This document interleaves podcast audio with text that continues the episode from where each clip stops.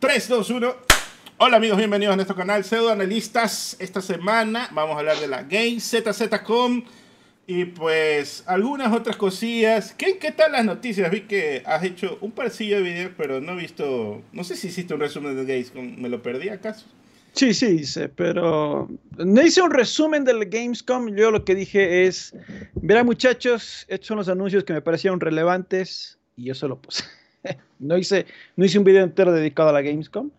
Eh, solo por ahí puse, no sé, unos, unos 6, 7 minutos para decir esto fue lo más relevante y ya.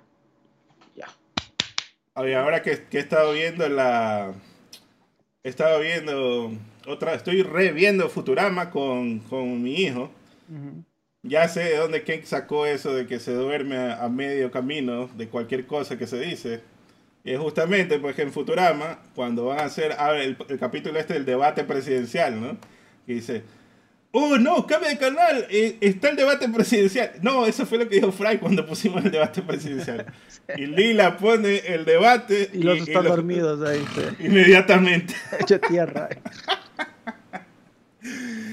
y hablando de dormir, antes de empezar con lo de Gamescom ZZ, hablemos un poco de Metacritic, porque quería hablar de mi review de Final Fantasy XVI porque ya lo terminé. Oh, está bueno. sacó lágrimas por lo extensivo, demasiado extenso que es, la verdad. Pienso que tranquilamente le podían haber cortado unas 20 horas y no pasaba nada. ¿Qué, qué te pareció el final que dura 15 horas? y te cuento que esa parte fue como que la parte que me, me, gustó más fue justo ese final de 15 horas, ¿no? Este, la historia sin fin, bueno. Porque la parte de, de, la mitad es como que, loco, ¿para qué pusiste todas estas, estos sidequests totalmente, incluso una principal que justo en es la de Alex el Now, que esa es principal todavía, o sea, ¿para qué pusiste todas esas misiones si al final todas las misiones que desarrollan personajes están? O sea, literalmente todo, eh, pues, el transcurso del juego solamente está, lleva, trae, mata a estos enemigos, ya, pa, pa, pa. Y al final están las misiones donde dicen, ah, mira, ya creo que eh, ya me voy a retirar, voy a dejar de ser guerrero, no sé qué. Y la gente, no, no te retires, no sé qué. o sea, como se siente ya como un poquito más de corazón en la historia del juego. Y yo decía, chucha, o sea, este es mens. Para mí, o sea, esta es mi teoría, es que ellos empezaron con la historia del final y luego trataron de esparcir, así como, como que fuera sal en la carnita, ¿no? Como que trataron de esparcir algunas en la mitad y esas son las peores. Y la mejor parte está al final, las secundarias que realmente desarrollan personajes. Y estoy de acuerdo con un amigo que se llama, eh, bueno, que también tiene su canal de, de Twitch, eh, Soa Kinesis. Él decía en Twitter, eh, el 90% de las sidequests son una basura. Y yo le decía, ¿por qué el 90%? ¿Por qué no todas? Y me dice, porque hay un 10% que desarrolla personajes. Y estoy totalmente de acuerdo con eso, porque ya cuando llega a ese desarrollo, puta, hasta hubo una que me hizo así, que me llegó así, casi lloro ahí completamente, porque sí estaba muy, muy, muy dolida. Y es algo de que con la mamá, que no sé qué, bla, bla, entonces ahí ya me estaba aguantando la, la, la lagrimita. Y ahí la historia principal es buena pero también es demasiado extensa porque hacen un salto temporal de 5 años donde estos men son amigos, la, la, chica y el principal son amigos y nunca culean, loco, o sea, y, y, el beso lo guardan casi hasta la tercera parte del, del juego y al final, o sea, vivieron 5 años juntos y nunca ni siquiera es el, un arrimón ni nada, eso es imposible, brother. Pero, ah, pero, ah, ah, ¿Te, quieres que te diga cuántos miles de años lleva este man queriéndose coger a la princesa Zelda? Ya, pero ese es un juego para bebés, pues. Este de acá es un juego de, verdad, o sea. bueno, ok. La cosa es que, bueno, el, gameplay estaba muy bueno, muy bueno, me gustó. Ya cuando ya tienes más puntos para obtener, este, obviamente es un, un hack and slash me fue tan mal que me he lesionado la muñeca porque me duele la mano de estar jugando ese juego. Ve, se le rompieron las muñecas al Casex. Sí, sí, se me cayó la mano, sí, se me quebró. Y la cosa pasa es que... por no ver Barbie? Dale. Así es. y de ahí, este, las peleas con Kaiju son vacancísimas. Ah, sí, son buenas. Así que constantemente sorprendiendo. Así que esa parte me encantó.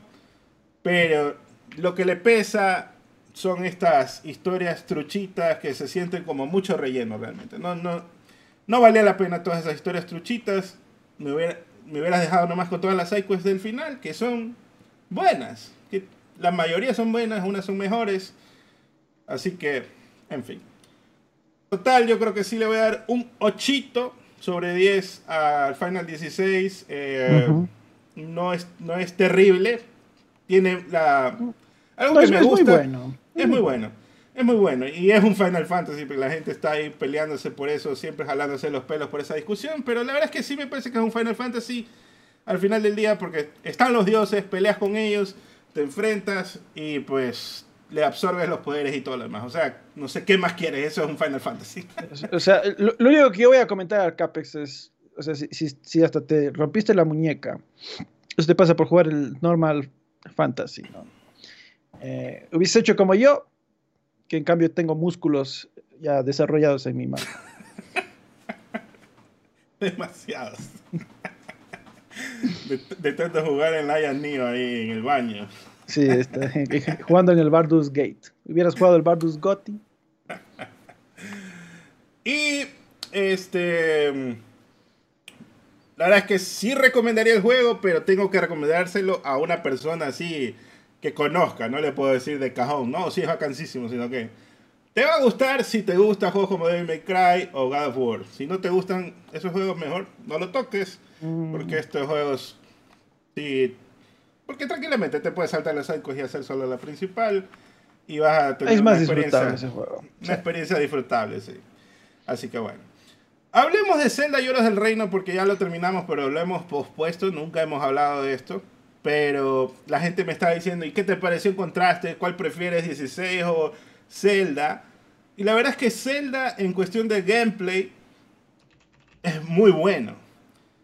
Pero tiene tantas sidequests. Este es el problema de Final Fantasy, pero expuesto a tres veces. ¿no? Tiene tantas sidequests que la verdad a mí totalmente me, no me interesaron ni me dieron ganas de terminarlas. No sentí que estaba desarrollando ningún personaje, sino que estaba conociendo gente por ahí, incluso gente nueva, porque Breath of the Wild ni siquiera aparecen. Y hay otros que sí son como que repetidos de Breath of the Wild y es como que, ah, ya chévere, tú eras de allá y ahora estás acá, así como que antes te parabas en esta esquina, ahora te paras acá, ya, esa es la única diferencia. Entonces no sentí realmente que este mundo como que eh, me incite tanto a, interesarme en las historias de la vida de estos, de estos manes, pero tiene tantísimas cosas que por hacer que a la vez para mí eso es un negativo, pero hay gente que, puta, mientras más huevadas los pongas a hacer, están felices, ¿no? Así que eh, es un balance, es delicado, ¿no? Eso, de que cuántas sidequests te pongo a hacer y cuánto realmente te voy a, a dar del juego. Y por lo menos Zelda, y eso es algo muy bueno, Zelda te deja a tu opción, ¿no? Tú quieres irte a matar con el jefe y que sea difícil porque no tienes todos los corazones, ya pues, está bien. Incluso ayer cuando ya golpeé al jefe final en Final Fantasy, el último golpe, sale que le pegaste 999.999. Y un chiste que me gustó de Daniel que dijo fue que ese fue Ken cuando llegó donde Ganon. que le pegó un solo espadazo. que tú dices que lo terminaste y te pareció ya bastante fácil. Sí, estuvo normalito el Ganon. Mientras que yo cuando jugué, yo dije, este mes está medio difícil, pero ya cuando le cogí el golpe ya, ok, tranqui, sí, sí está, sí está fácil de hacer. Pero en todo caso, son juegos un poco, un poco diferentes, uno es open world, obviamente, el otro es más lineal. Pero si me pusieras a escoger a los dos el mismo día y a cuál lo, lo hubiera dado la plata, yo creo que sí me hubiera ido por Final Fantasy. No, bueno porque tiene los gráficos y es lineal. Y sé que algún día lo voy a terminar. En cambio, con Open World es como que me voy a ir por aquí, me voy por acá. Y básicamente lo terminé porque yo quería ya terminar el stream, ¿no?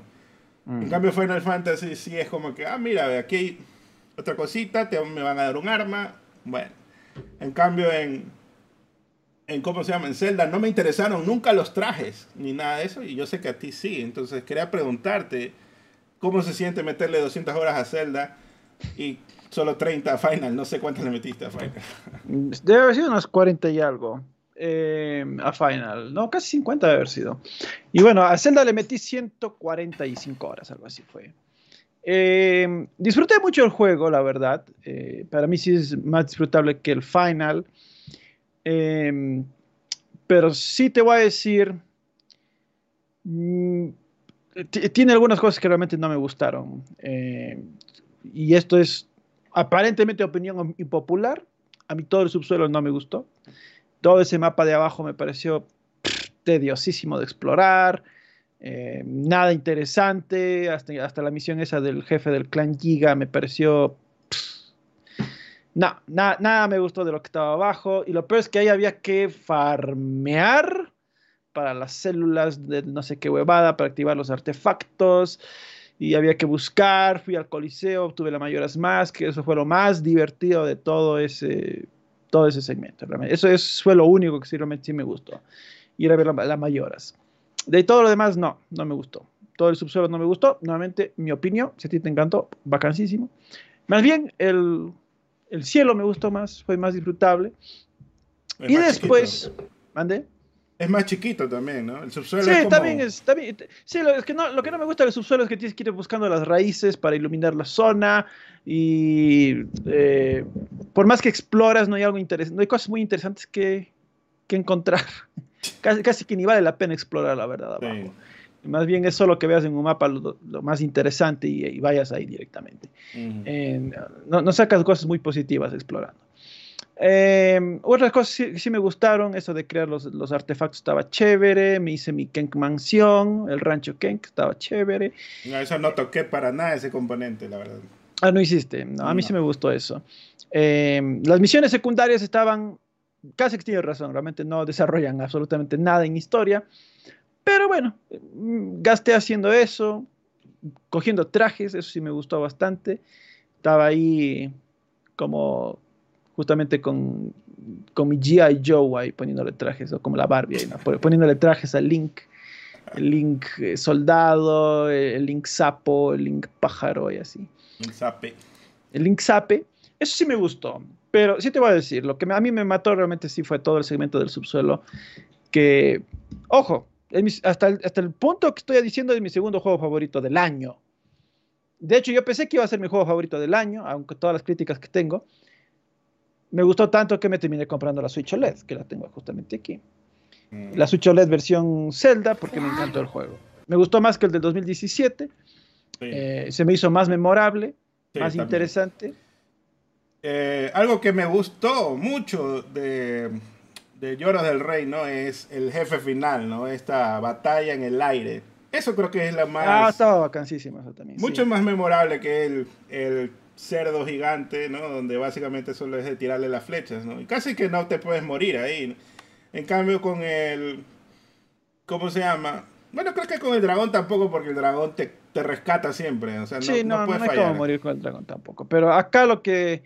Y sí, como dice Casex, pues yo hice tantas misiones secundarias, chuta, cuando llegué donde gano, puta, yo tenía armas de nivel 100 y tenía unas dagas que a un enemigo normal les hace el insta-kill.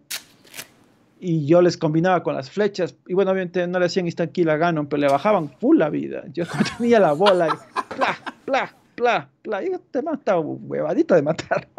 Está, facilito este hijo de puta. no puede ser. y sabes que creo que es algo que algo que me molesta, pero Nintendo incluso insiste en parcharlo, loco. O sea, es que la gente encontró formas para hacer duplicados, ¿no? Y yo mm. realmente nunca intenté hacer duplicados ni nada, porque dije, bro, yo no voy a estar haciendo estas máquinas y todo. O sea, lo de las máquinas es chévere en ciertos momentos y para, y para hacer TikTok, si te gustas tirarte 30 horas para hacer un TikTok de un minuto o de dos minutos explicando que hiciste la mejor nada de todos los tiempos o lo que sea, está bien, pero esa huevada, la verdad es que a mí ese no me trajo ni me puso nada. O sea, sentí como que era realmente una pérdida total de tiempo, a pesar de que es una mecánica interesante y todo lo que quieras. No sentí que estaba integral al juego para que para poderlo aprovechar. Entonces, realmente tú puedes, como es tan libre el open world, tú puedes teletransportarte, bajarte, subirte y no necesitas nunca usar ningún vehículo ni nada, sino que la gente ah, más, sí, eso sí, más los estaba usando solo para irse al, al, infra, ¿cómo se llama? Al subsuelo, darse sus vueltitas y como que desbloquear más rápido las raíces. Pero aún así hay momentos en que hay unas plantas gigantes que te bloquean y yo dije, puta, si hay todas estas plantas, ¿de qué me sirve tener un vehículo? Y encima el vehículo se desarma y todo lo eh, sí, eso, eso no me gustó. Eh, hubiera sido más chévere que puedas hacerle permanentemente el vehículo y le puedas estar convocando permanentemente. Eh, claro que después tienes tus, tus métodos en los que puedes guardar las, los planos de lo que creas, pero no, no, es lo mismo de lo que yo hubiera realmente querido. Eso no, eso no me gustó tampoco. Ah, pero en general sí, sí es mi juego favorito del año. Me gustaron las... Es el Zelda que más historia ya he visto yo, la verdad, más cinemáticas. Eh, me gustó bastante las de Zelda y me, me gustó ir descubriendo qué pasó con estos primeros reyes de Irule. de, entonces, sí, sí, la verdad es que sí es mi, hubiese sido mi juego favorito del año, hasta que salió Baldur's Gate. Y ya, ya, le, ya, le, llevo metiendo al Baldur's Gate 75 horas. Y, y, pues obviamente es un juego hecho para mí especialmente, porque es, eh, apela justamente a lo que a mí me gusta. Claro. Entonces, di difícil que Zelda le gane. Eh, pero sí creo que Zelda, salvo que por ahí Spider-Man o Starfield sean Puta, demasiado God. Probablemente mi GOTY será Baldur's Gate y en segundo lugar Zelda. Eh, ¿Y el Resident lo vas a poner en tu top o no todavía? ¿Crees que no? Es lo raro. Capaz Resident es un gran juego, capaz no entre en mi top 5, la verdad. Capaz top 10, sí, basta. Pero no, no creo que va a entrar, la verdad. Bueno, habrá que ver. Capaz por ahí algún juego se desliza como, qué sé yo, Starfield o Spider-Man y logra meterse, pero creo que no va a entrar, la verdad. Resident 4. Probablemente va a ser top 6. Está complicado, la verdad, pero si tuviera que elegir hoy, hasta el día de hoy, uh -huh. es Final, Resident y Zelda para mí. Porque Resident uh -huh lo disfruté mucho en el sentido de que, oh, mira, todo esto. Sí, casi que jugué los dos seguidos, el viejo y el nuevo. Pero a la vez es como que, ah, mira, todos estos cambios que hicieron. Se siente como que más fresco el juego. Y el hecho de que es algo que puedo terminar en un fin de semana es para mí prioritario. Ah, sí, sí. Es, eso sí es. Uh, definitivamente. O sea, ponte, una de las cosas por la que yo le, entre comillas, le bajo a Zelda es porque como detesté esos, ese farmeo en el subsuelo y eso no me hace Baldur's Gate. Entonces digo, no, o sea, yo pre prefiero mil veces esto. Claro. Y no, sí, re realmente estoy de acuerdo con Casex. Eh, hay, hay, algunas cosas, una aventura concreta puede ser mejor. Eh, pero a, a, mí, Resident 4 sí me encantó, pero siento que algunos niveles pudieron haber sido un poquito mejores.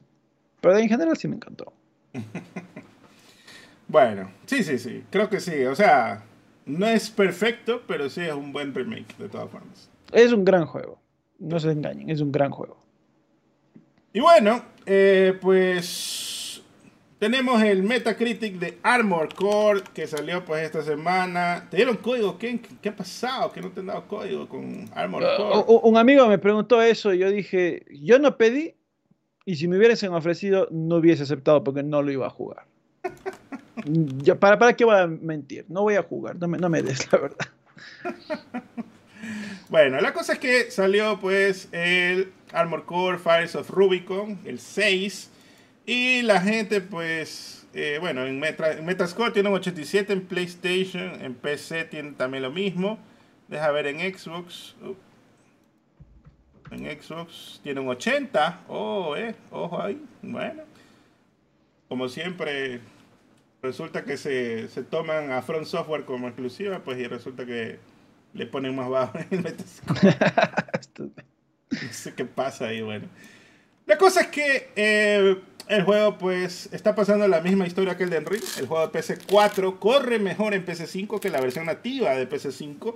Y en Xbox One pues está teniendo una ligera ventaja, pues obviamente Xbox Series tiene mejor hardware eh, ligeramente que PlayStation 5, pues y le está sacando un poquito la cabeza ahí, creo que está como en 59 FPS en el peor momento de todos los momentos.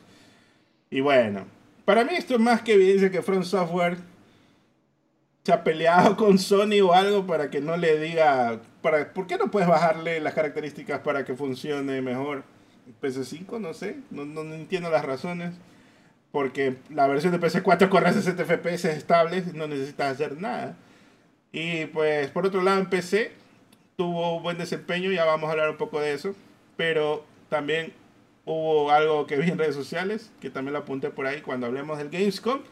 Así que pasemos directamente a ese tema. Hablemos del Gamescom 2023, porque todo empezó con un pre-show donde anunciaron algunas cositas, algunos juegos, más que nada indies. Está pues Prepárate para dormir, Kenk, está el Streets of Rogue 2, tenía una bonita animación nueva, mostraron gameplay de la nueva versión. El original era un open world en una ciudad tipo los GTA originales, ¿no? Y la ciudad tenía varios niveles, como que iba subiendo subsuelo, 1, 2, 3, así. Esto se toma, pues, este juego se toma el término open world más serio, porque ahora tiene una ciudad, pero también te puedes ir al campo, donde puedes construir casas también, y puedes tener tu granjita y todo, o sea, ya más, más completo el juego. Y también tiene la temática tipo GTA, donde te puedes ir a la ciudad, incluso es cooperativo, pero el juego sale el 2024 en PC, también se mostró Mandrágora, que es un side-scroller Souls, por lo que intuí ahí en las barritas como tenía. Puedes escoger diferentes clases para todas las plataformas, incluso en Switch sale en 2024. Lisfanga de Timesheet Warrior, que ya pues este juego ya lo vimos creo en el, show pasado. Es un juego con vista cenital tipo Hades o Diablo. Sale solo en PC temprano en 2024. También está Endzone 2, constructor de ciudades post-apocalíptico con un toquecito cinemático, pero igual el gameplay, ya la gente ya sabe que Si es constructor de ciudades, ya te imaginas, ¿no? Sale en PC en primavera del 2024. También se mostró Bulletstorm VR, pero no se dijo en qué plataformas ni tampoco fecha en el tráiler. El juego de granjitas volvió con la venganza. Está Five Farm. Sale el 8 de septiembre en Switch y PC. Y ese me diera un código. me, me, dice, estás preaprobado para este juego. Y yo, bueno. Lo voy a probar. Está bueno. The Seven Guest VR, juego de misterio en una casa llena de fantasmas, sale el 19 de octubre para todo lo que es VR, para Meta, para Steam y para PlayStation VR 2. Post Trauma, que este juego también ya lo hemos visto antes, sale en primavera del 2024. No mostraron las plataformas, pero sospecho que no para Switch por los gráficos. De todas formas, se ve un juego tipo eh, a una aventura estas lentas, donde tienes como parecía un poco Silent Hill, donde estás explorando así un mundo medio terrorífico, pero no está con niebla y todas esas cosas. Y pues este quizás le interesa que es Warhammer Age of Sigma Realms of Ruin, sale el 17 de noviembre, parece que es un RTS, pero el gameplay como que no se vio tan claro si será un RTS o, algo así. Sale en todo menos Switch. Delta, Warhammer Age of Sigma Realms of Ruin. no. Delta, Delta Force efectivamente se, se, copió toda la trama de Black Hawk Down, pues se nota mucho en la influencia en ese tráiler. Este juego pues ocurre supuestamente en el año 2035, hasta se podría decir que tiene mecánicas de guerra moderna, guiño, guiño. Lo que se vio decía que era pre-alfa, así que no confíen mucho en ese tráiler, pues no será ni decía in-engine ni nada. ¿Cuándo saldrá este juego? No se sabe, pero Salen todo menos Switch. Y cuando digo todo, hablo de que hasta saldrá en Apple y Android, según el trailer. Esa hueva. Así que yo creo que este juego, bueno, como está hecho, me parece que dijimos que era NetEase la semana pasada. En todo caso, pues, ¿qué se puede esperar? Ha de ser un juego de celulares y a la vez de consolas también va a salir. Bueno. También se mostró Homeworld 3, que es un juego de PC que tiene años de años anunciado. Se lleva desarrollando desde el 2017. Y pues este RTS podría estar saliendo en febrero del 2024, según lo que anunciaron ese tráiler. Y luego ya empezó el show de Geoff. ¿Alguna novedad o algo que te haya llamado la atención? No viste el pre-show, sino que viste el resumen, me decías. Vi, sí, no, Z todo. Z todo. Entonces el show de Geoff empezó, el ZZCom empezó con la música de ZZ Tarfield. Uh. Y pues em, está bien, está bien. No, no, no, le, no tengo nada en contra de la música de Starfield, solamente fue como que, bro, ya voy a adelantar toda esta parte porque no, no me interesa. Luego un tráiler cinemático de Starfield con la música de Elton John. Y pues ahí va, ¿no? Este. Lo suponía.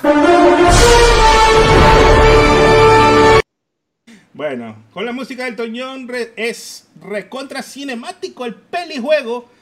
Progrefield 6 de septiembre en Game Pass, pero no para el Game Pass Core, sino el Game Pass de Veritas. Starfield tendrá New Game Plus de salida, también anunciaron por ahí. Luego trolearon o intentaron trolear a Geoff, otra vez subiendo esa escena dos meses a decir GTA 6 Bill Clinton que querían jugarlo. Y pues esta vez Geoff no dio chance que usen el micro. Lamentablemente, eh, pues le está pasando esto, ya esta es la segunda vez que le pasa a Geoff Keighley. Pero a la vez expone un tema de seguridad que están teniendo estos eventos donde pues cualquiera se puede subir a tarima básicamente. Eh, y ahora en adelante estaba viendo en Twitter las reacciones al tema y muchas personas estaban como que eh, nerviosas de que te vayas a subir, imagínate, te subes ahí, yo qué sé, te sube Phil Spencer a hablar de algún juego o algo y venga algún loquito de guerra de consolas a querer hacer algo, o sea, no se sabe, ¿no? Pero en Estados Unidos, donde pues suceden todos estos accidentes, school shootings y más, pues qué, qué peor vaya a pasar que alguien se pegue un tiro o termine matando a alguien por pues, querer que le saquen el normalito 3 rápido o alguna pendejada, ¿no? Entonces, em, al menos el jefe de la Gamescom sí se pronunció, dijo que estaban preparados para este tipo de eventualidades, pero yo digo, no parece que funcionó porque igual se subieron, ¿no? Y salieron ahí. Entonces dice que sí revisaron cada bolso y que cada persona pasa por detectores de metales antes de entrar al evento. Y aquí quería puntualizar que, qué te pareció este tema porque ya al principio creo que la primera vez así estuvo chistoso, pero ya esto ya está dando cringe cada vez que lo hacen más, ¿no? Así que no, sé qué opinas. Bueno, eh, yo creo que habla mucho más de la organización que de esta gente, porque bueno, es, obvio que esta gente va a querer hacer ese tipo de cosas. Eh, no sé si quizás eventualmente Geoff Kinley va a tener que elegir con cuidado quienes realmente pueden asistir a este tipo de eventos, eh, pero ciertamente también es la, la seguridad. Eh, como bien dices, si por, ahora, claro, lo del Bill Clinton estaba gracioso, la, este no dio ni gracia, este del que se puso a pedir GTA 6, solo dio pena ajena, vergüenza ajena, pero eh, algún rato puede pasar una una tragedia, y eso yo lo dije cuando pasó lo del Bill Clinton. Yo dije, o sea, imagínate que este men era un loco, porque a veces hay fans que, por, no sé, están tan idiotizados, van y matan a sus ídolos, em, como eh, ha pasado a cantantes. Entonces, imagínate alguna vez cojan y le maten a Miyamoto o al, o al propio Miyazaki, yo qué sé. O sea, hay tantos, tantos creadores, tanta gente que asiste a estos lugares eh, no, no, no, me parece que esto eh, se debería permitir. Eh, eventualmente Geoff Keighley va a tener que solucionar este problema porque como se ve que ya pasa dos veces y alguien va a decir yo quiero ser el tercero, yo voy a ser el cuarto, ¿quién, será, quién será el siguiente del siguiente show que organiza? Entonces, no, definitivamente esto habla mucho más de, de, Geoff que, que, de la gente que pues, tiene sus idioteces. Yo creo que en el futuro quizás también va a cerrar aún más el evento. Si quizás en años anteriores fue con invitación y todo lo demás, aquí probablemente va a tratar de, si el nombre no coincide con esta persona, definitivamente no va a salir. O sea, hay gente que se hace pasar, inclusive a veces. Bueno, tantas cosas, ¿no? Eh, es peligrosísimo esto. Así que... Ah, Qué terrible, qué terrible. Imagínate que lo maten a, nuestro dios Kojima de repente. Ahí oh, puta, ese día. Muy triste. Gaming tiene que declarar luto siquiera un mes entero. No, no, no, no. Algo así. Y, ojo, ojalá no pase. Ojalá que no. Pero realmente tienen que ponerse más serios en el tema de la seguridad y cuáles personas realmente pueden asistir a este tipo de eventos. Sí. Y bueno, esa es la parte seria, ¿no? Volvamos a la diversión porque pues por lo menos Geoff se recuperó el tema como un campeón, le dio paso pues al Mentiras Howard para hablar de Starfield, pues resulta que el 26 de agosto publicaron un video en redes sociales donde se muestra que has llegado al límite de un planeta y que eh, pues uses el mapa para ir a otra región o volver a la nave, ¿no? Y lo hacen en contraste con, me parece que lo que se mostró en el, en el verano del Summer Game Fest, no, no, de Xbox, ¿no? Sí, el showcase de Xbox de, de Starfield. Salía pues Todd Howard a decir, no, vamos a visitar mil planetas, puedes visitar todo. Total es que esto se inicia, esta controversia se inicia porque Tom Henderson y el men que puso este video se equivocó, puso Tom Howard en lugar de Todd Howard. Eh, se confundió ahí Tom Henderson y Todd Howard. ¿no? no, puse el pato Howard. sí, le faltó un poco más. La cosa es que el men pone este video, pero es porque Tom Henderson en Insider Gaming hizo un artículo donde casi lo funan, porque tú sabes cómo es la comunidad más sana del Internet, obviamente. Eh, pues puso ahí que iba a, que alguien había encontrado que hay límites cada vez que te bajas de la nave, te bajas en un planeta, te bajas en ciertos puntos y tú puedes estar caminando y de repente te dice has llegado al límite de la exploración de este lugar Súbete a la nave, regrésate a la nave, aplástate al botón para regresar a la nave, o si no, pues para regresar al mapa y escoger otro punto. Lo que aclara a todo esto, este, pues Tom Henderson, parece que lo que está pasando es que cuando tú te bajas, está disponible un cuadrante de ese planeta, ¿no? Entonces él pone de ejemplo, digamos que cuando te bajas tienes 500 cuadraditos que puedes visitar y esos cuando llegas al límite de esos 500 cuadraditos ya él te dice andate a la nave y tú te puedes subir a la nave y bajarte en otro punto justo al ladito y ahí irte a visitar ese otro pedazo que te faltó. O sea, no es que no se pueden los mil planetas y todo el planeta. El problema es que no lo puedes cargar todo el planeta en un solo momento, ¿no? Entonces, eso pues le pasé al Twitter, ah, no, al Discord griego en el que estoy y los, tú sabes cómo son los gringos más, no les, como que tienen menos tolerancia a este tipo de bromas, ¿no? Entonces los manes dicen, eh, ¿qué clase de R va a estar caminando en el planeta para darle la vuelta al planeta? Entonces, como que a la vez sí tiene sentido, ¿no? Como que, no sé quién va a hacer eso, pero ¿qué, qué pasa? Yo, yo esperaba, No Man's Sky puedes hacer eso. no Man's Sky sí se puede.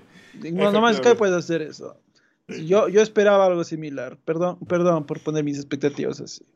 La cosa es que quizás aquí para mí el problema es que no te puedas subir a la nave y volar bajito y seguir avanzando, ¿no? Que eso es lo que se puede hacer en No Man's Sky. Eh, entonces, y no tienes rovers tampoco, que eso es otra cosa que se confirmó.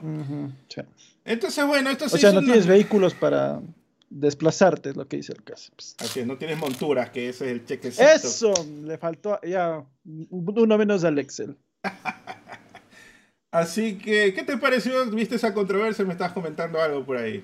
Sí, sí, sí, sí, sí vi esa controversia. Inclusive estaba viendo que alguien subió videos eh, y, no solo es el hecho de que eh, no puedes obviamente caminar, rodear, rodear, el planeta caminando, sino es el hecho de que eh, no hay nada. El planeta, la gente estaba burlándose en redes sociales de que, ah, que el planeta está vacío, que no es que, que razón que llegaron a los mil planetas y todos son, seguramente la gran mayoría son así, ¿no? Vacíos sin nada. Ahora, obviamente ya ahí la, comunidad Sonyer se, puso a, devolverle la moneda de que cada vez que sale un juego tratan de verle cualquier defecto para burlarse. Eh, ha pasado a los de Nintendo, ha pasado a los de Sony, ahora es el turno de Xbox, les toca eh, ser troleados o tratar de ser troleados. Eh, obviamente sus comentarios son bobos porque, chucha, yo, no creo que en la luna actualmente haya algo interesante ahí. O sea, si, si- si te mando allá a o explorar, sea. no creo que encuentres algo más que solo piedras, ¿no? Y, y cráteres. Entonces, eso, eso es lo obvio, pues, ¿no? O sea, lo, lo que tú seguramente en sus planetas vas a hacer es minar o obtener recursos o algo así. Eh, No es que todos van a ser mega interesantes. Tampoco no es que va a haber planetas interesantes. Asumo que habrá pla- planetas interesantes, pero no pueden ser mil, pues. Seguramente va a ser un número mucho más reducido. Pero Ken, no es la vida real, es un videojuego. ¿Por qué no lo hace? Eso es lo que están diciendo ahorita. Bueno, sí, bueno, es que, es que el videojuego está tratando de, de hacer un balance entre la ciencia ficción dura y la fantasía, ¿no? Entonces, están un poquito tratando de balancear. Eh, también pedirles mil planetas, pues, donde hayan ciudades y cosas interesantes, que, bueno, era difícil, pues, que cumplan algo así. Eh, pero seguramente hay, hay cosas interesantes que hacer, de todas formas, en, en algunos planetas. Eh, más bien trata de buscarte un planeta bien así deshabitado y ahí ponte una base y ponte a, a piratear cerca en ese sistema solar. Bacano. O sea, ahí hay que ver, ¿no? Donde, no re- donde yo regrese a mi, a mi planeta y no hay la base, ahí vamos a tener un problema. ¿no? Claro, ahí sí, ahí sí va, ahí sí va a ser la cagada, ¿no? Donde que no se quede grabado lo que hagas. Sí. Sí. Y por otro lado, este, al menos, en este caso, comparando con No Man's Sky, Todd Howard no está prometiendo. Bueno, Todd Howard también suele prometer demasiado, ¿no? Incluso por ahí está diciendo, "Ah, en este punto de la vida es una tradición que Todd Howard haya mentido. O sea, bueno, ellos siempre ponen expectativas muy arriba y después le bajan un poco, toca bajar un poquito. Claro, es la realidad ya lo hace descender, ¿no? Sí, toca bajar un- un poquito. Lo que sí, eh, No Man's Sky, por ejemplo, prometía de que si tú encontrabas un planeta y le ponías nombre, Kenki iba a subirse, iba a ir a No Man's Sky y encontrar ese planeta y iba a ver mi nombre y eso les tomó como tres años, o sea. Así que, por lo menos esa parte no está prometiendo, ¿no? La aventura de single player y todo lo demás, entonces tú tienes tu universo para jugar ahí y hacer lo que quieras, ¿no? Por otro lado, pues, lo único que me pareció malo del video, realmente malo, es que cuando caminaba se veía la, como que la misma piedra dos veces. Y ahí fue cuando yo dije, bro, eso sí que, no sé, o sea, está bien que me digas que eventualmente sí te la vas a encontrar, pero no dos veces en, en el minuto en que caminó. O sea, yo digo, no sé, eso quizás está un poco mal también, ¿no? Pero bueno, ya veremos, veremos. Cuando ya juegue, ahí voy a decir, esto está bien, esto está mal o lo que sea. o lo que me Claro, sí, sí. Bueno, yo, yo espero encontrarme con las, ro- las rocas sedimentarias, los conglomerados, los, eh, los ígneas y todo eso. Voy a estar ahí con mi formación de geógrafo, viendo cada detalle y diciendo, no, no, no, toma, toma.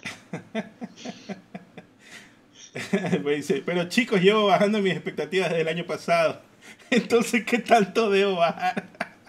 ¿Te acuerdas de ese capítulo del chavo que le dicen más abajo, chavo, más abajo? Y el man ya estaba en el piso ahí con la guitarra. Ahí, ahí. Ahí, ahí básicamente. O sea, la gente se arde, pero yo sí bajo mis expectativas y al final del día yo creo que eso es lo mejor. Yo creo que eso, eso es lo mejor. Eh, ir a jugar sin expectativas suele ser eh, más divertido, porque si ahorita tú dices, no, chucha, imagínate, yo voy a estar en este planeta y voy volando así hasta acá y voy a meterme en la atmósfera y aterrizar y todo, eso no se va a poder. Ya, entonces, anda- ándate preparado a experimentar el juego como ellos te lo prepararon. Exacto. Y es por eso justamente que yo no veo trailers, porque yo veo el tráiler y, te- y, y comienzo a imaginarme. Y digo, oh, mira, y si puedes hacer esto y puedes hacerlo acá. Y luego cuando llega el juego, resulta que no puedes hacer nada de eso. Entonces por eso no me gusta profundizar tantísimo al nivel de que, puta, veo cada detalle. No, no. El día que llegue el juego, yo lo pruebo y voy a ver qué juego me dice que, que puedo hacer.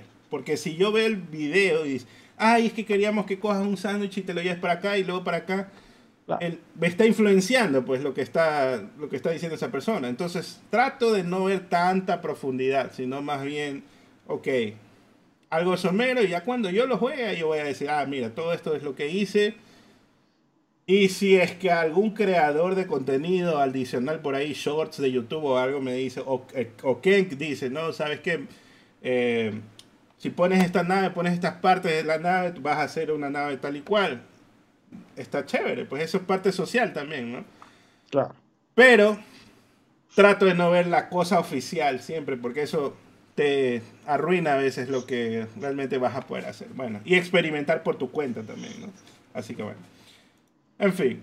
Eh, pues resulta que Geoff le preguntó a Todd Howard si había visto que alguien en internet había usado el creador de personajes para recrear a Todd Howard. Que eso es un meme que sí se viralizó. Sí, ese, ese, ese sí vi. Ajá. Pero ese está filtrado, la verdad. Y pues él dice que ve muchas cosas en internet y no sabe si siquiera será real. O sea, el propio Todd Howard está diciendo, no creo que me puedas hacer a mí en el creador de personajes. Pero a lo mejor sale un mod que sí te deja, ¿no? Pero por ahora puede ser hasta Photoshop. Así que, quién sabe, ¿no? Pero Pues- si, yo- si yo no puedo hacerme un Kenk, ya, punto menos al Excel. Bueno, después que habló con Todd Howard, como que fue algo muy somero lo que, lo que se vio en ese momento de la Gamescom. Pasaron al Little Nightmares 3, esta vez creado por el equipo que hizo Until Dawn, que es Supermassive. Los creadores del Little Nightmares original, Tarsier, fueron comprados por el calvo de Embracers y ya pasaron a otro proyecto. La IP parece que es de Bandai Namco, entonces, eh, pues por eso es que lo está haciendo otro estudio, ¿no? Se va al 2024 y también anunciaron un podcast que se llama The Sounds of Nightmares, así que buenos anuncios que salieron ahí. Eh, confirmaron que el juego tiene cooperativo en línea. El juego, cuando lo juega single player, tiene también disponible un compañero que controla la inteligencia artificial. Elige entre dos niños, bajo y solo, y cada uno con sus propios objetos únicos. Comienzan en la ciudad desértica de Necrópolis, donde sus habitantes originales no- ya no existen. Está para todas las plataformas, incluida pues todo PlayStation 5, Switch, etcétera, etcétera. Bueno, déjame leer unas donaciones que hay por aquí que nos estamos saltando. Se nos va el Dale, dale, dale. Eh, Letrel manda mil chilenos. Dice: ¿Qué opinan de cambiar una serie S por una X? Em, Dale. Hazlo. Yo creo que sí. Pero no sé, el que va a quedar afectado es el que te va a dar la X, ¿no?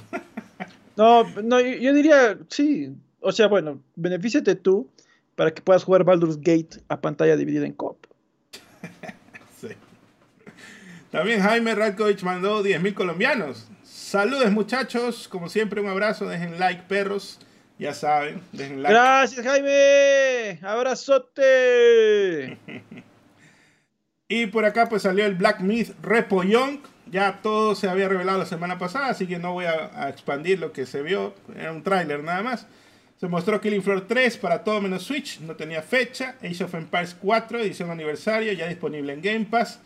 Y aquí pues salió el ZZ Snyder con el tráiler de la Luna ZZ.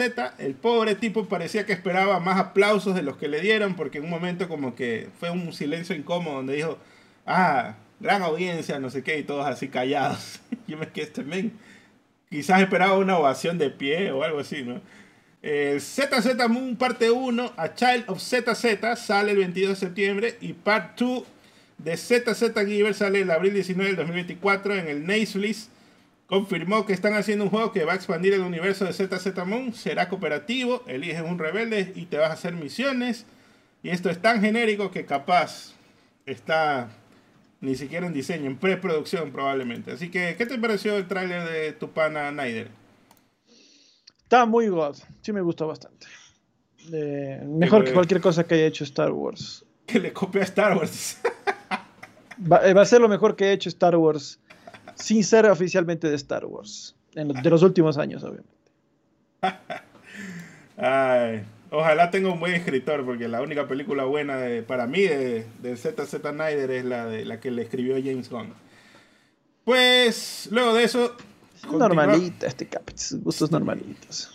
Crimson Desert, un tráiler de actualización, aclararon que el juego es un RPG single player del mismo estudio coreano de Black Desert, que es un MMO.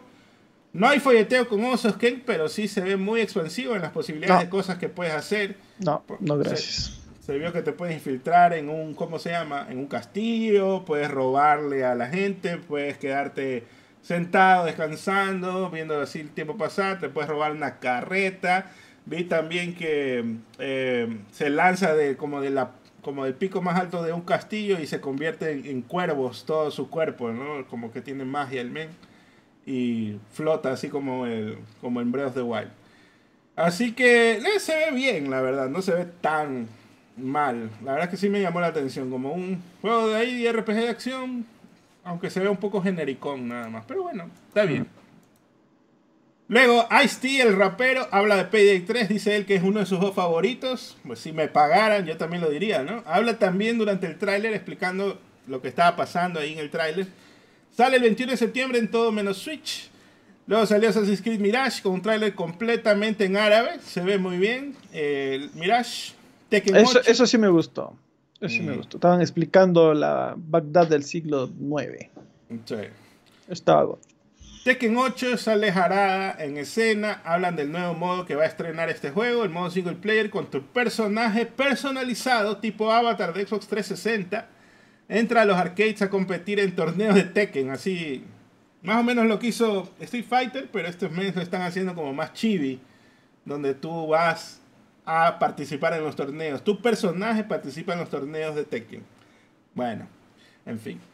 Lo, lo, que pasa acá, pues es que sale el 26 de enero para todo menos Switch. Preordenar te da trajes extra para tu avatar de Tekken. En PlayStation te dan a Mokujin y Tetsujin adicionales.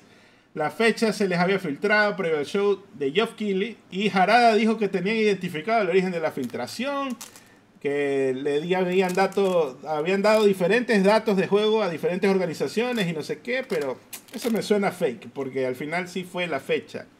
Entonces, si hubiera sido que se te filtraron tres fechas diferentes, capaz te creía, pero ya eso me suena que están tratando de controlar el daño.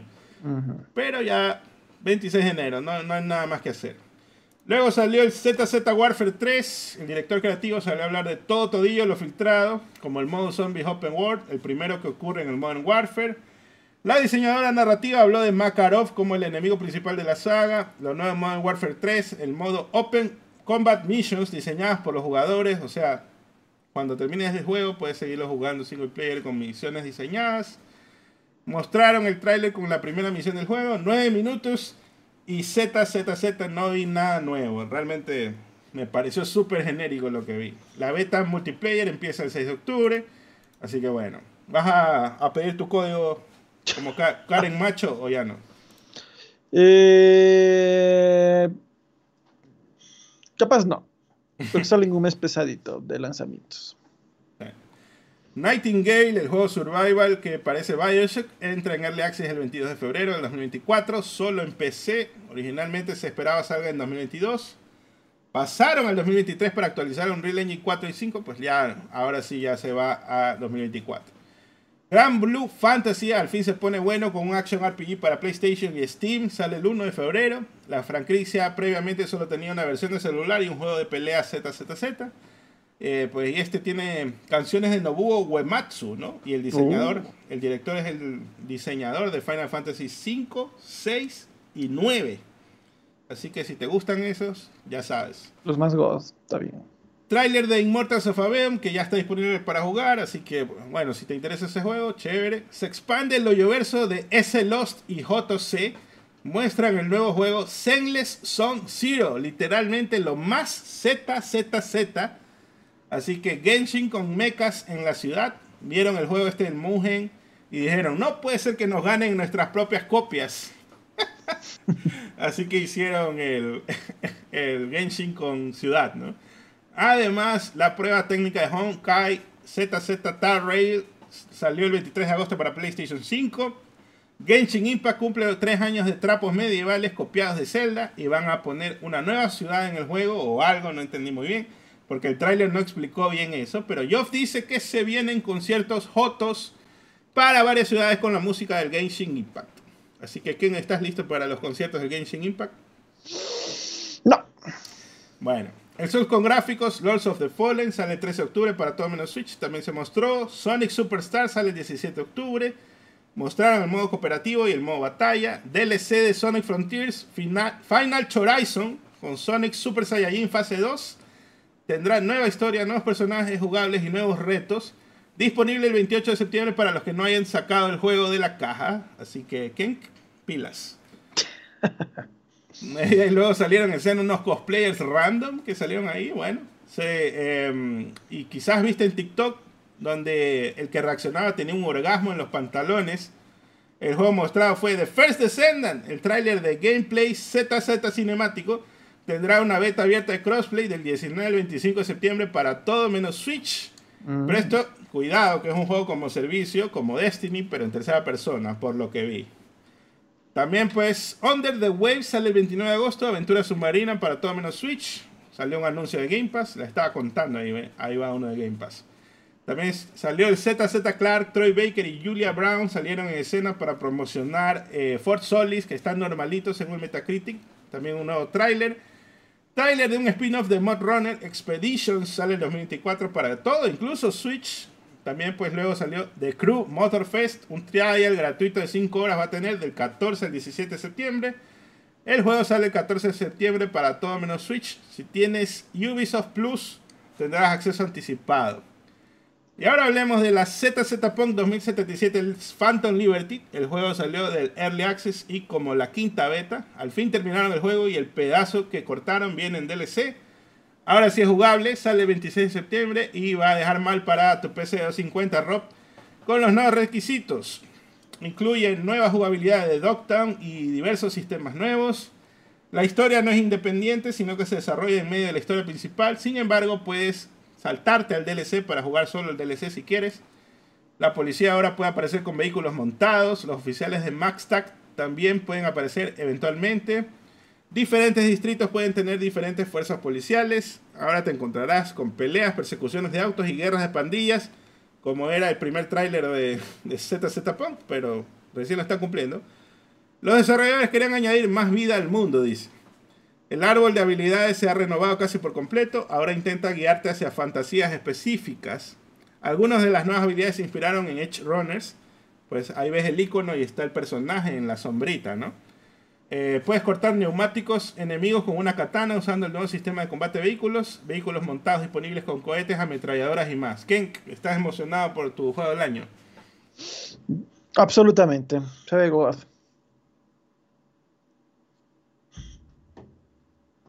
Yo pensé que iba a hablar más, por eso tomé agua. Eh, este men, bueno. Y pues el estudio con toda la gente que Blizzard despidió, Frost Giant, ya tiene algo que mostrar con su nuevo RTS que se llama Stormgate. Están haciendo la música con el compositor de Command and Conquer y de Chainsmokers. Y van a compartir más detalles en el futuro. Premiaron al tío Phil, mejor ovación que, que el ZZ Snyder, al menos, te diré. Por el no, pero nada mejor que Snyder. Este Casex. Oye, te juro que de verdad que se sintió como que más alegre la gente. No, perro, nada mejor que papá mi Dios Snyder, por favor. Por el impacto ambiental con los cambios que hicieron a Xbox para que ahorre energía, así que muy god le dieron el premio, eh, pues, el premio es para Xbox, pero Phil Spencer como representante, ¿no? También, Otra de pues, las mentiras más del Phil. Este, men. Las Epoch de ¿por qué dañas la marca Xbox? No ¿Por qué estás.? No, no. Microsoft sabe que soy cuate. No toman en serio mis intentos de destruirlas. Las Epoch de Level Hour Games es un action RPG con clases variadas. El tráiler mostró la nueva clase que se llama Room Master. Este fue un proyecto de Kickstarter que ha sido guiado por la comunidad. El juego estará disponible el 7 de septiembre y este es otro action RPG, así como un Diablo-like. Así que que este es el año que más Action RPG he visto en mi vida. No sé qué, qué está pasando. Eh, también sí, pero la mayoría están normalitos, la verdad. Este men nada le gusta. No, es que, es que verás, después de, de Baldur's Gate, todo sabe a muy poco. bueno, el director de Marvel Snap dice que han reconstruido todo el juego desde cero para PC y se lanzó el mismo momento del anuncio en TikTok un creador decía, mira esta animación tan hermosa que nos dieron para un tráiler. Imagínate si Marvel le pusiera este amor a sus series animadas, ¿no? Y estaba que cagaba de risa con ese TikTok porque se ve súper god esa animación de Marvel Snap. Es para un comercial donde sale Deadpool, sale Ghost Rider, sale Squirrel Girl y la chica esta del dinosaurio. Y yo decía, bro, si esto fuera realmente... Pero es que no le van a meter, esos son 30 segundos de animación. Ponte a hacer una serie con ese... Te va a salir carísimo. Pues, también. No sale mi personaje favorito ahí, la, la Capitana Marvel. No, no sale. Uh. Está Godis, entonces. bueno, salió otro anuncio para Game Pass. Bueno, tráiler de Armor Core ZZ6, el juego más devuelto del mes. En redes sociales están llorando y dañando controles porque no pueden pasar de la primera fase. El, ya el juego ya salió el 25 de agosto, pero el juego llegó a un pico de 151 mil jugadores en Steam, venciendo a Dark Souls 3. Pareciera que Elden Ring sí convenció a algunos a comprar más juegos de Front Software, pero pues vamos a ver cuántos lo devuelven porque vi algunos que decían que está muy difícil y Elden Ring justamente es uno de los Souls como que más fácil de, de subirse, ¿no? Por acá pues el tráiler cinemático de un juego medieval como servicio free to play Warhaven sale el 21 de septiembre en Steam. Mortal Kombat 1, pelen la maldita naranja de Mortal Kombat 1. Junto con Ed Boon presentan un nuevo tráiler con más cosillas para los fans como el Shao Kahn cachudo y Sindel la MILF peluda. Ahora el novato es Raiden y el dios es Liu Kang, ¿no? Estos mens, gran idea, güey. Uy, ¿qué hacemos? Si Liu Kang ahora es el dios, ¿quién va a ser el novato? Oh, Raiden. Que no Así. puede faltar Raiden. Pero, era Pero- que se inventen otra cosa. No era que pongan otro novato, pues, ¿no? No, pero era que pongan que era el mayordomo de Liu Kang o algo así. Yo qué sé, pues no. o sea, El, ¿cómo es? El protegido o algo así, puede ser. bueno, vete a saber ahí. el- algo así como el guardián del templo de, de Raiden, ¿no? O algo así como Mr. Popo, quién sabe. ¿no? Pero, pero hacerle un humano campeón y todo así, bueno, ya, ok. Sabes que va a morder el polvo. Shansung y Motaro como cameo salieron también. El juego sale el 19 de septiembre. ¿Qué, qué novedades? te- ¿Viste que hay un fatality donde le abres las patas y le rompes las, las bolas a la gente? Sí, sí vi. También vi, bueno, sí hay bastantes fatalities eh, nuevos, viejos que regresan. La gente estaba como loquita porque volvió el fatality de mm, Cyrax, en el que hace explotar el planeta, de Mortal Kombat 3. Entonces, bueno, hay algunas cosas interesantes eh, del nuevo MK1. A nivel de historia sí me ha gustado como han reimaginado eh, la saga.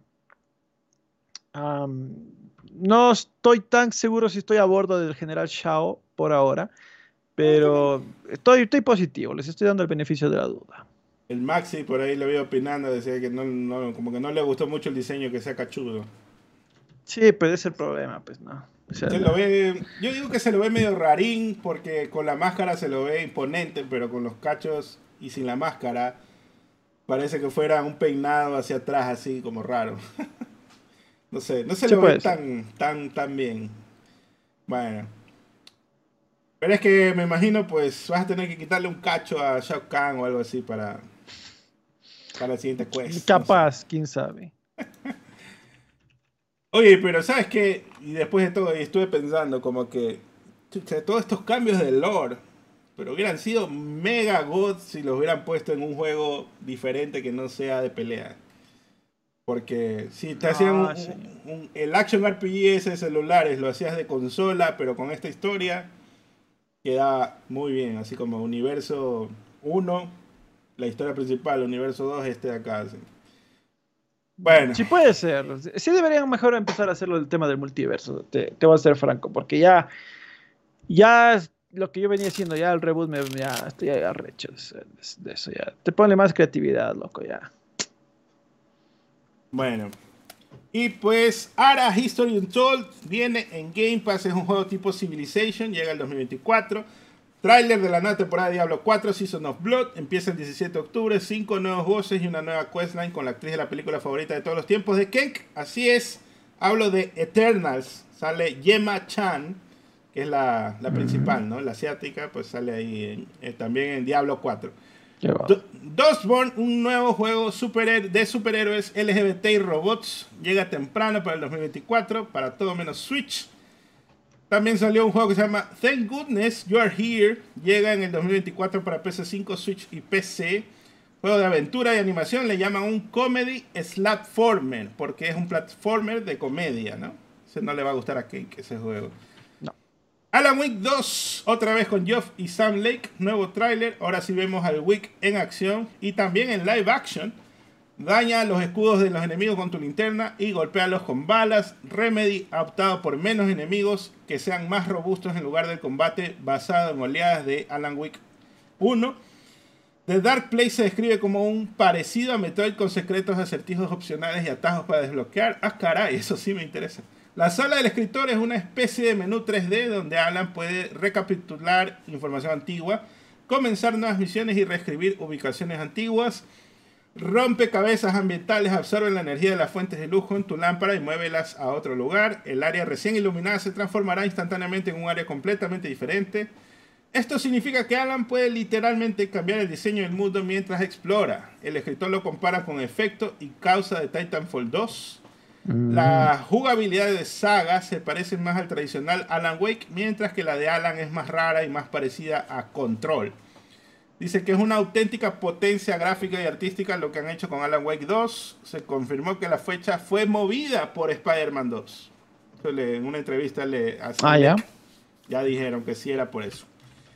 Y finalmente, finalmente para terminar, anuncian que The Game Awards serán el 7 de diciembre. Veremos actualizaciones de los legendarios Kojima y Ken Levine de Bioshock. Ken, ¿qué opinas? ¿Estás listo para los Game Awards? Sí, estoy listo. A, ver, a ver qué nos anticipan. A ver qué nos traen en los Game Awards. Eh, obviamente ese día habrá que estar todos muy serios y eh, muy bien presentados para... Eh, respeten, respeten. Para, el GOTI de Baldur's Gate. Ay, Dios mío. Se va ahí como mero, ¿no? Va a estar ahí bien elegante el Ken. Sí, sí, sí. Una piel de oso recién sacadita, dice. bueno, pero allá por tu tierra sí han de tener una, piel de osito para, para, para el frío. Oso, no creo, porque aquí el oso de anteojos es especie protegida. Te, va a tocar importar, entonces, no puede No, no, pues hay, hay de llamita, este, un ponchito de llama nomás ahí. está bien, a los Álvaro, está bien, me parece perfecto. Está bien. Ahora sí, empecemos con las noticias puntuales. Eso fue el ZZCom. ¿Cómo lo ves? ¿Cómo le das? ¿Cuántos puntos le das? Porque yo la verdad que le voy a dar un 4. Ok, yo voy a darle Mortal Kombat se presentó ahí, ¿no? ¿Verdad? Sí. Bueno, voy a darle un 2. Por ahí dijeron, alguien dijo en un stream, ¿no? Los extrañé para este stream, no sé qué. Dios mío, había tantas cosas de copyright, tantas cosas de repetidas. Y este resumen, ¿cuánto duró? Como 40 minutos. Y Geoff Keighley se demoró tres horas, loco, tres horas de un video de tres horas, chuche. Bueno. O sea, tampoco nos quieren que querían que, que suframos ahí. sí. Era para sufrir juntos, dice. Probablemente. Ya lo conozco. Bueno, hablemos ahora sí, pues pasemos a, primero que nada, Nintendo. Esta semana, pues, los fans de Mario tenían razón cuando evaluaron la voz de Mario en Super Mario Wonder. Pues resulta que esta semana se anunció que Charles Martinet no será más la voz de Mario. Ahora pasa a ser mm. embajador de Mario. Seguirá viajando por el mundo compartiendo la alegría de Mario e interactuando con todos ustedes, dijo Nintendo. Pero qué, qué bonita forma de decir te despedimos y sigue yendo a convenciones como Mario que no te voy a demandar. Pues Martinet fue la voz de Mario por 25 años, iniciando con Super Mario 64. Con esto Nintendo confirmó que Martinet no aparecerá en los créditos de Super Mario Wonder y que esperen a que el juego salga para confirmar las voces de los actores que participaron en la producción del juego. ¿Qué te parece? Pues bueno, eh, tarde o temprano iba a pasar. Tarde o temprano iba a pasar. Este, eh, Charles Martínez también ya tiene su edad, entonces tiene sentido de que eventualmente hayan decidido darle un retiro, pero que no es que le desprecian y dices, ya, que hasta aquí llegaste, te fuiste la verga, ya. Eh, que pudieran haber hecho eso, ¿no? Pues, sino que le dicen, bueno, ya no, ya no vas a hablar a Mario, pero sabes que como te queremos, te apreciamos, etcétera. Vas a seguir asistiendo a eventos y toda la cosa. Eh, entonces, bueno, creo que es una bonita transición que ya han empezado a hacer. Eh, Nintendo no ha querido esperar que el actor fallezca, lo cual me parece prudente. Este men. Ya la semana pasada yo dije, mira, contrataron a este men y tú estás diciendo que no querían que se muera antes de cambiarlo. no puede ser. Pero mira, si Martinet tenía 70 años, van a contratar a un men de 77 años más más grande para. Va, a contratar al pelo casape. No, perdón, al, pelo concha van a poner. Por ahí dicen que deberían usar los clips de Martinet con IA. Y la verdad es que mientras le paguen a Martinet hasta que se muera y quizás hasta después, no tengo problema, ¿no? Pero si no le van a dar nada, que se joda a Nintendo y le pague a alguien. Mm. Pero pues. bueno. Eh, pues sí, una pena, ¿no? El fin de una era. Eh, empieza la era de Chris Pratt oficialmente. Uf, sí. ¿Quién diría que la película nos iba a dar paso a esa nueva voz oficial? Bueno, al menos acostumbró a la gente a escuchar otra voz. Sí, sí. Sí, sí, bueno. Fue para bajar un poco las expectativas, como dice Ken. sí, puede ser. Y pues una noticia quizás no tan buena para algunos, pues la tecnología de Denuvo llegó a Nintendo Switch. Esta nueva tecnología apunta inclusive a bloquear la emulación de juegos de Nintendo Switch en PC. La compañía es el primer socio de seguridad que se ha añadido en el Nintendo Developer Portal, que es la central de recursos para la gente que hace juegos para Nintendo Switch. Dice que Nintendo, pues, como sabemos, lleva muchos años tratando de prevenir que se emulen sus juegos y en el caso de la Switch, pues no es la excepción, pues les ha tirado strikes de DMCA diestra y siniestra para todo tipo de herramientas y emuladores. El caso de este año para cuando salió Zelda fue Lockpick, que te permitía dompear juegos de Switch, incluso para sacar tu llavecita de tu consola, pero Nintendo no, no le importa, con tal de que no, no te deje jugar, pues no pasa nada. Y el mm. caso de Skyline, el emulador de Switch para celulares, que también le tiraron un strike. Así que, ¿qué, ¿qué te parece esta nueva medida de protección que se han buscado con este partner? A ver cómo les va. Me imagino que también esto está enfocado en la sucesora. Eh, eh, Dios sabe si es que irá a pasar que el Switch creo que salió y rapidito le hackearon, ¿no? Entonces habrá que ver, habrá que ver cuánto se demoran en esta sucesora. Ojalá no sea tan poquito. ojalá, ojalá que... Aquí hay que ver cómo hacen, porque el, chiste del DMCA es que si alguien encuentra cómo circunventar, supuestamente te mandan una actualización o parche de la DMCA. Pero en el momento que estamos hablando de cartuchos, ahí una vez que ya te lo hackearon, ¿qué importa la DMCA? Porque no vas a poder hacer nada. Quizás ahí lo que implementa Nintendo es que si te van a dar un DLC o algo, por ejemplo, salga el DLC de Zelda, eh, TikTok, probablemente ya venga con ese DMCA y esa parte no la vas a poder emular. Mm. Entonces, eso puede estar sucediendo quizás. Así que vamos a estar atentos a ver qué pasa, cómo evoluciona esto, porque me imagino esto debe haberse estado desarrollando por años, porque Nintendo tiene ganas de que no hackeen nunca sus cosas, ¿no? Así que bueno. También pues la noticia de que Excitebike 64 llega a Nintendo Switch Online con el expansion pack esta semana nueva. Así que está bien. La verdad es que ese juego no era uno de mis favoritos, pero más bien el original sí me gustaba. El de NES era God. Sí, porque tú puedes hacer tus pistas. En cambio en Bike 64 no, pues. Así que bueno. En fin. ¿Qué se le va a hacer? Por acá pasemos ahora sí al siguiente. Pam, pam, pam, pam.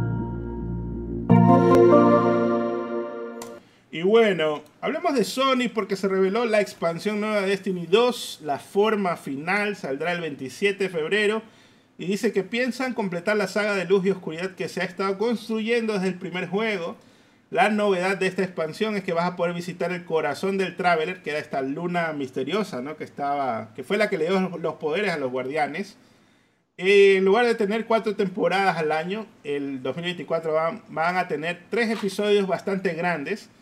Dice que los episodios van a llamarse Ecos, Revenant y Heresy, que sería como herejía, que mm. llegarán al final de la forma final y la temática serán las consecuencias de los eventos de la forma final.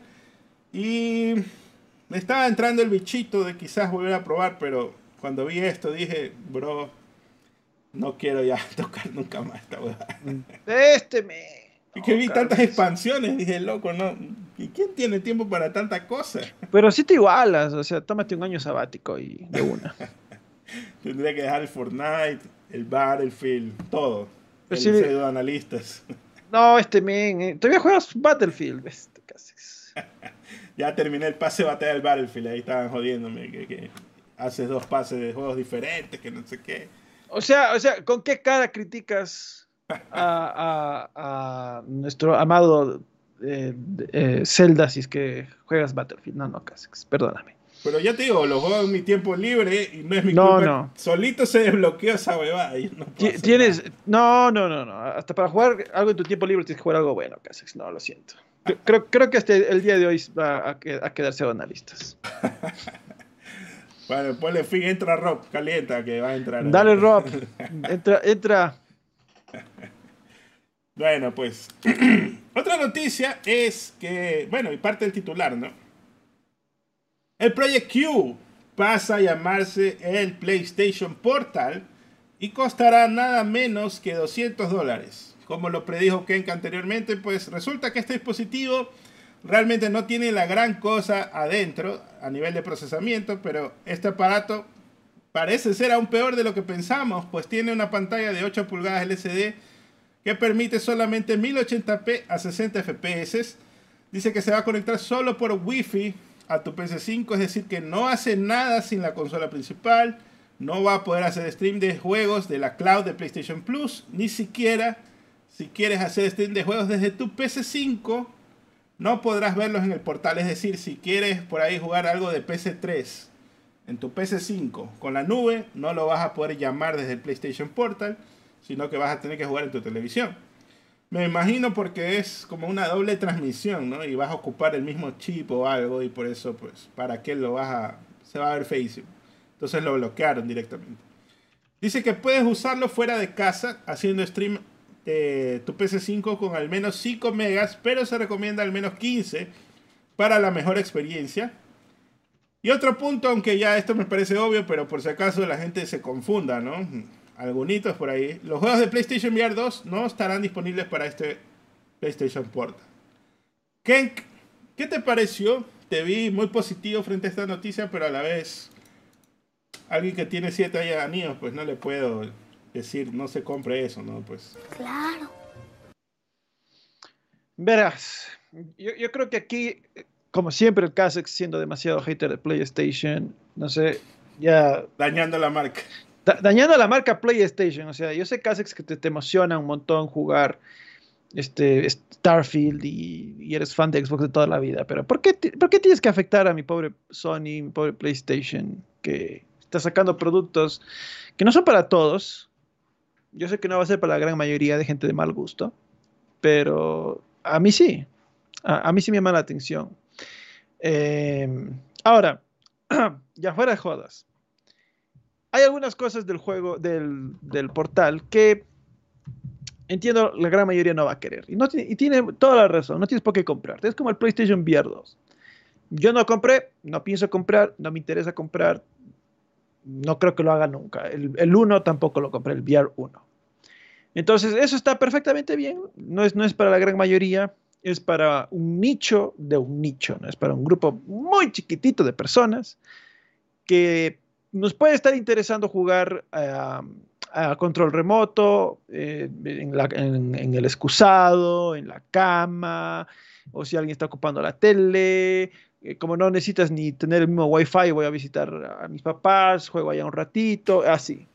Ya. Entonces, para ese tipo de, de gamer, está bien, está perfecto para nadie más. Sí me parece un poco y con todo el respeto, es es lo más estúpido, pero del, servicio, eh, de la consola, es que no le puedes instalar ninguna app, a pesar de que viene con Android. Entonces no le puedes instalar ni el propio eh, Plus del, de Sony. Eh, eso creo que es la mayor cagada del, servicio, porque quizás ahí pudiste haber aprovechado. Para que se suscriban a, a Premium. Claro, ahí pudiste haber aprovechado, ¿no? Y decir, mira, ponte Premium y juega directamente juegos de Play 3, la, la, la, la. Eh, inclusive dijeron que iban a meter en Premium por nube juegos de Play 5, si no estoy mal.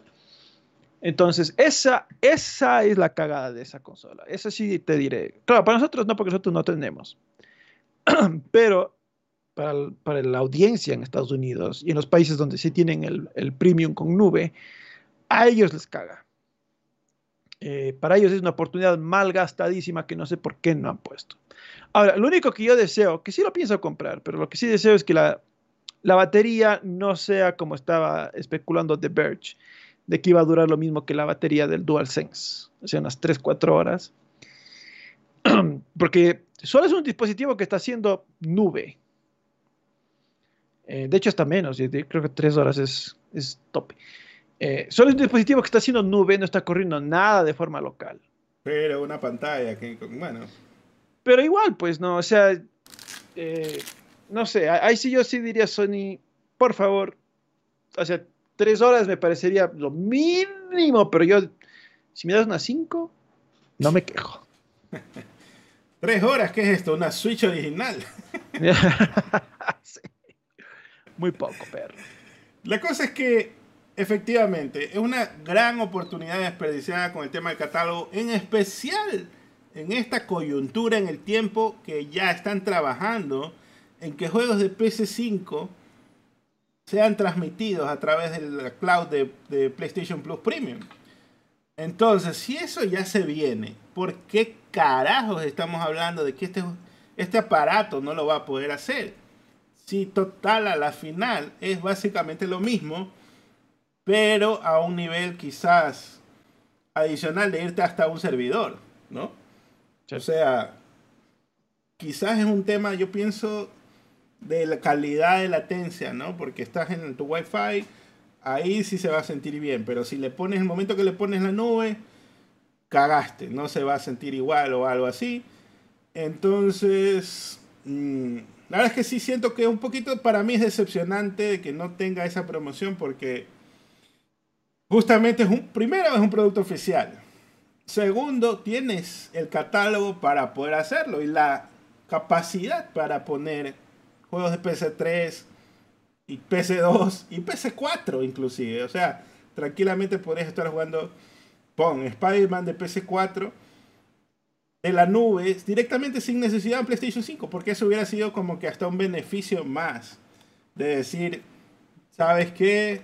Eh, el PlayStation el PlayStation Portal no necesitas la PC5, pero si tú quieres pagas esta tarifa y juegas. O sea, no sé, loco, está ahí, está ahí. O sea, es como cuando hablaba del diseño del Zelda TikTok que yo decía, bro, ahí están las recetas, ya están listas. Puedo elegir que me prepare cinco platos en lugar de solo uno.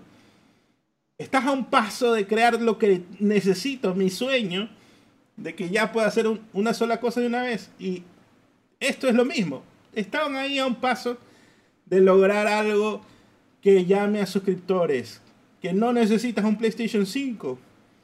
Pero creo que también la idea es no dejar de lado ese producto.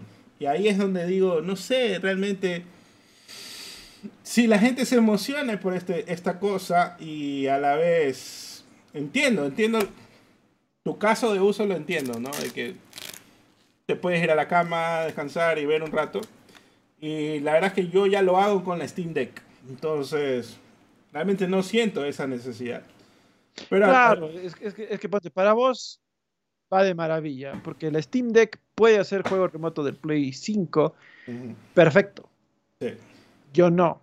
Eh, eh, y es porque esa app que tú usas, que es la del Chiaki, eh, va perfecto, pero en Linux, en Windows no me va. Es porque yo he intentado en mis años y no, va, va como el culo.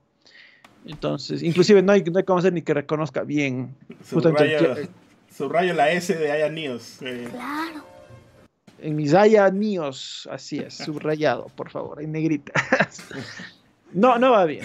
Entonces, ponte, para mí, sí, definitivamente eh, es algo que necesito, quiero, me muero por probar, porque yo en cambio sí juego el Play 5 a control remoto, pero en mi Retroid Pocket 3 Plus.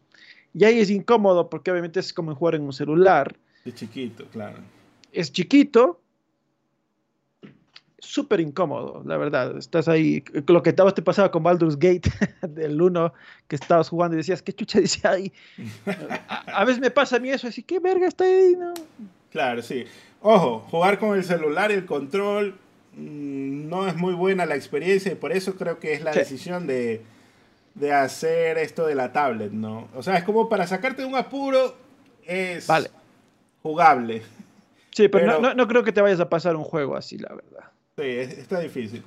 Pero en cambio, acá la idea es, ah, mi esposa está viendo Netflix y me puedo pegar una partidita Call of Duty, por decir, ¿no? O un Fortnite y papá jugar ahí, ¿no? Eh, esa es más o menos la idea. Y no la siento mala, pero sí creo que esa parte del cloud siento yo que le faltó algo ahí a Sony. Brother, ponle 25 latas más a esta huevada, que sí, creo que sí puedes ponerle la nube. Sí, sí, yo creo que sí podían.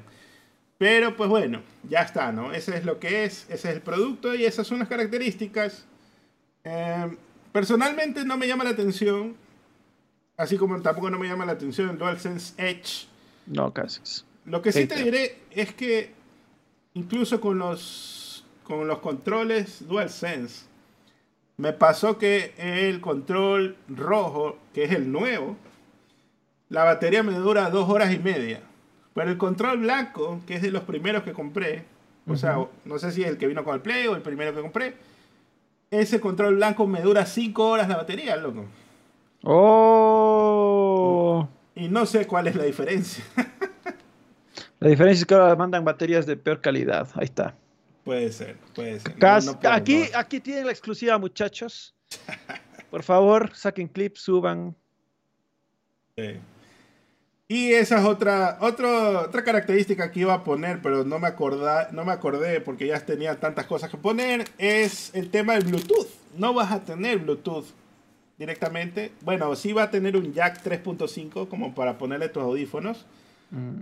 pero no va a tener un Bluetooth para usar eh, cualquier headset o audífonos que tengas, sino que inalámbrico, obviamente, sino que pues tienes que usar los de Sony. Y esos se conectan al PlayStation 5 directamente, no se conectan a la tableta. Entonces, bueno, en ese caso sí creo que ahí sí se están ahorrando algo. Ya. Pero en el momento en que ya te conectas al Wi-Fi, brother, ya estabas ahí, estabas a un paso de hacerlo. Entonces, bueno, en fin. bueno, hay algunas cosas que no creo que Sony las pensó tan bien, pero eh, creo que lo, positivo supera lo negativo. Eh, obviamente esto de que no puedes usar cascos que no sean PlayStation es... Bueno. Sony está convirtiéndose en Apple ya. poco a poco poco a poco está convirtiéndose en Apple. Razón que eligieron el color blanco de esta generación.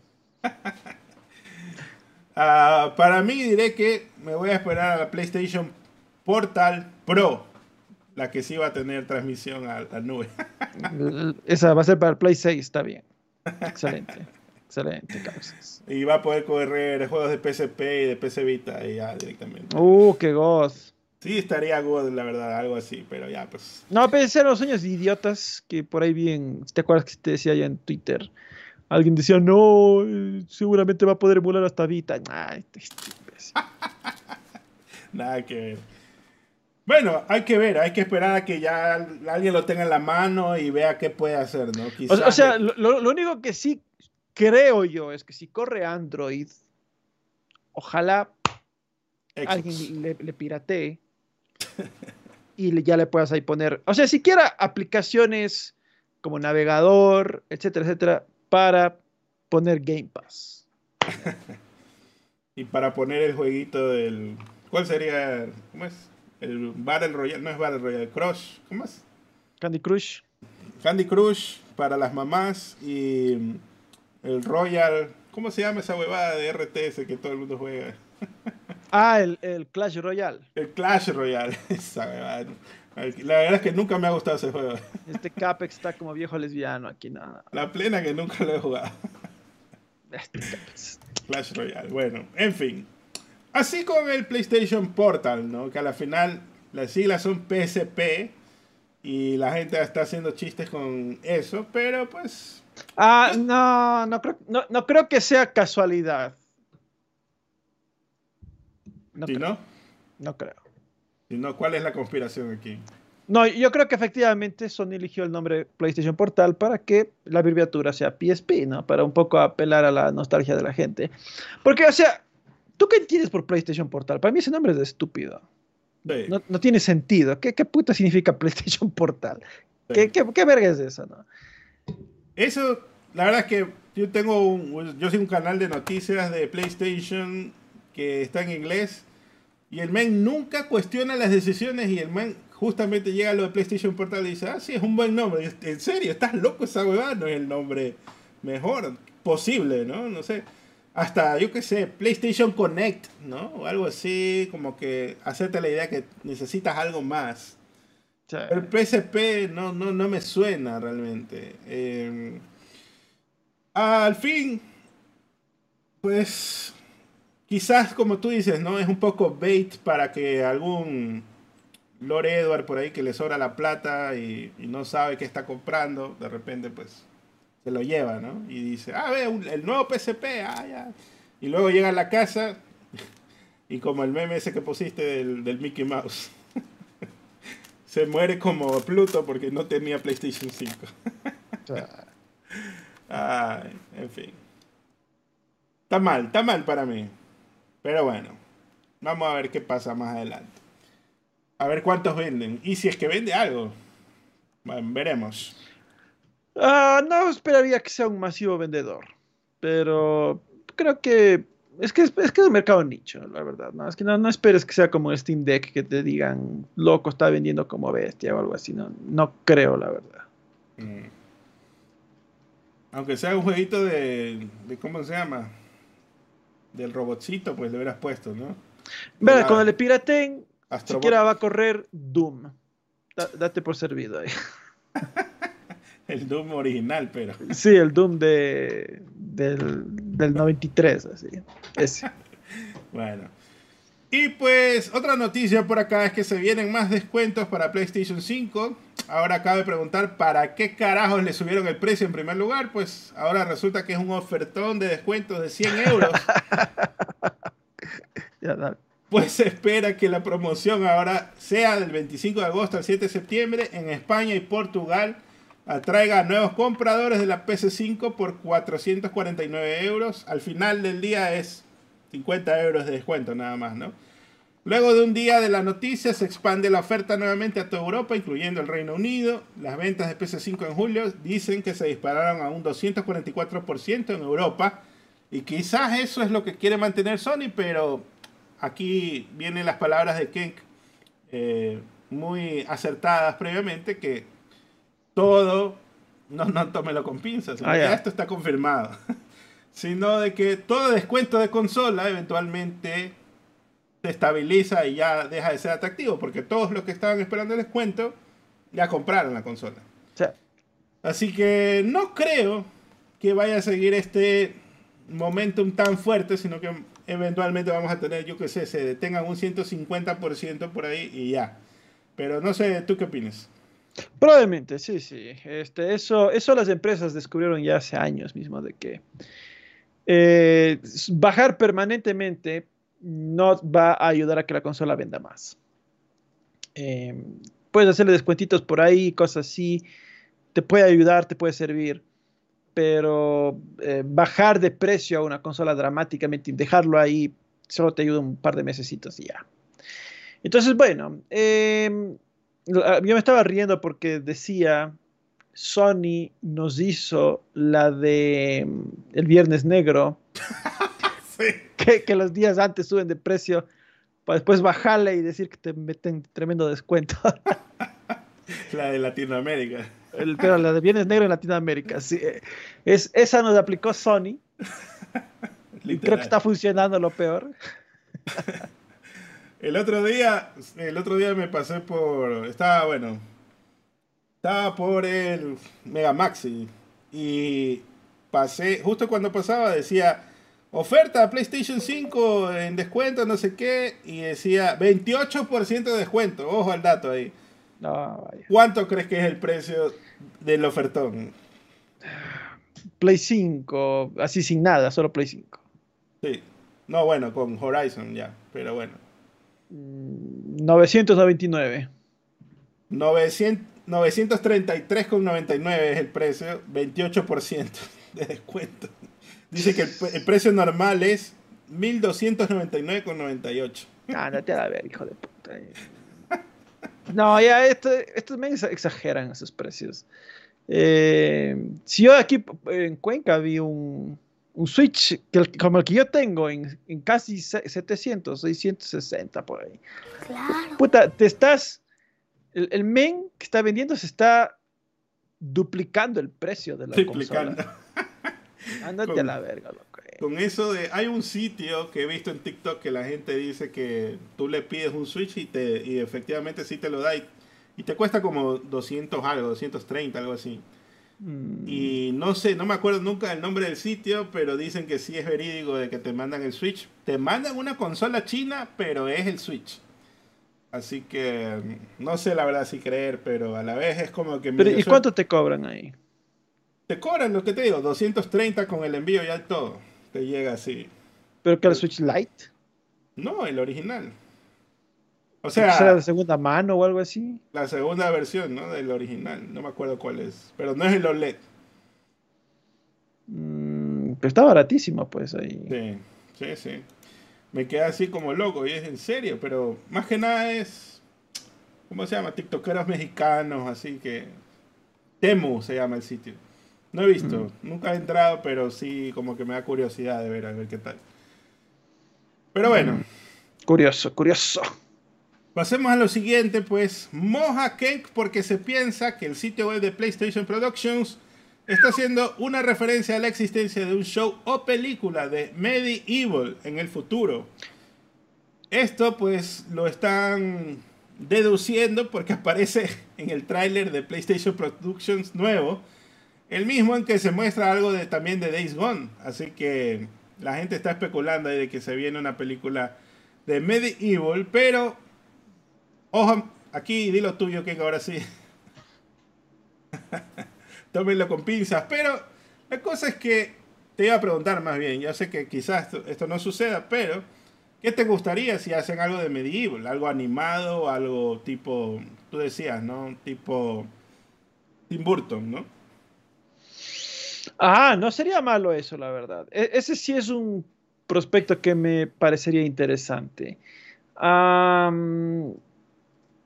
podría pegar, creo yo, podría pegar. Medieval se presta eh, realmente porque ellos toman muchísima inspiración de Tim Burton, en, el original al menos. Entonces, podría pegar. Em, obviamente Medieval Live Actions le veo un poquito complicado, la verdad. Pero, oye, sí, cómpralo. Cómprenle muchachos a Capex la idea, está, está bueno. Me gustaría, incluso me imagino que hace, quizás es muy difícil de hacer, pero algo stop motion, eh, llamen al, memo, ¿no? Al memo para que haga un stop motion de Medieval, estaría God. Uh, sí. Sí, sí, sí. Pero bueno, vamos a ver, esperemos la confirmación de Days Gone. Creo que sí estaba como en desarrollo algo, pero no, no hay concreto nada como lo de God of War y HBO, ¿no? Eh, bueno, y Twisted Metal, hace poco, ¿no? Y pues MLB The Show hace más de 100 millones de dólares anualmente. Eso lo dicen en un perfil de LinkedIn donde reportan de que es un juego que genera altísima plata, bla, bla, bla. ¿Qué? ¿Será posible? ¿Será real este número? No sé. Eh, eh, bueno, es que viene de un perfil de LinkedIn y pues ahí asumiría yo no mienten. Pero obviamente como ahí tú pones básicamente tu currículum y obviamente no serías la primera persona en el mundo en inflar tu currículum. Eh, ahí sí diría, bueno, es una fuente semi-oficial, diría, no, no, sé, pero si tomarlo tan en serio, la verdad. Puede ser por los DLCs y, no sé, ¿no? Microtransacciones a de tener, me imagino. Pero no, no he tocado un juego de eso. Sí he comprado en descuento, pero nunca los he jugado realmente. Nunca los he abierto, típico Casex. Está bien. Así es, así es. Vos, vos, de algún rato vas a poderte, vos puedes armarte un Walmart aquí en Guayaquil ahí con todos tus juegos sellados. Lo que sí pensé fue armarme una video store para alquilar, pero como es Guayaquil, no mismo, ¿no? No, olvídate. Prestas algo y no vuelve nunca. Así es.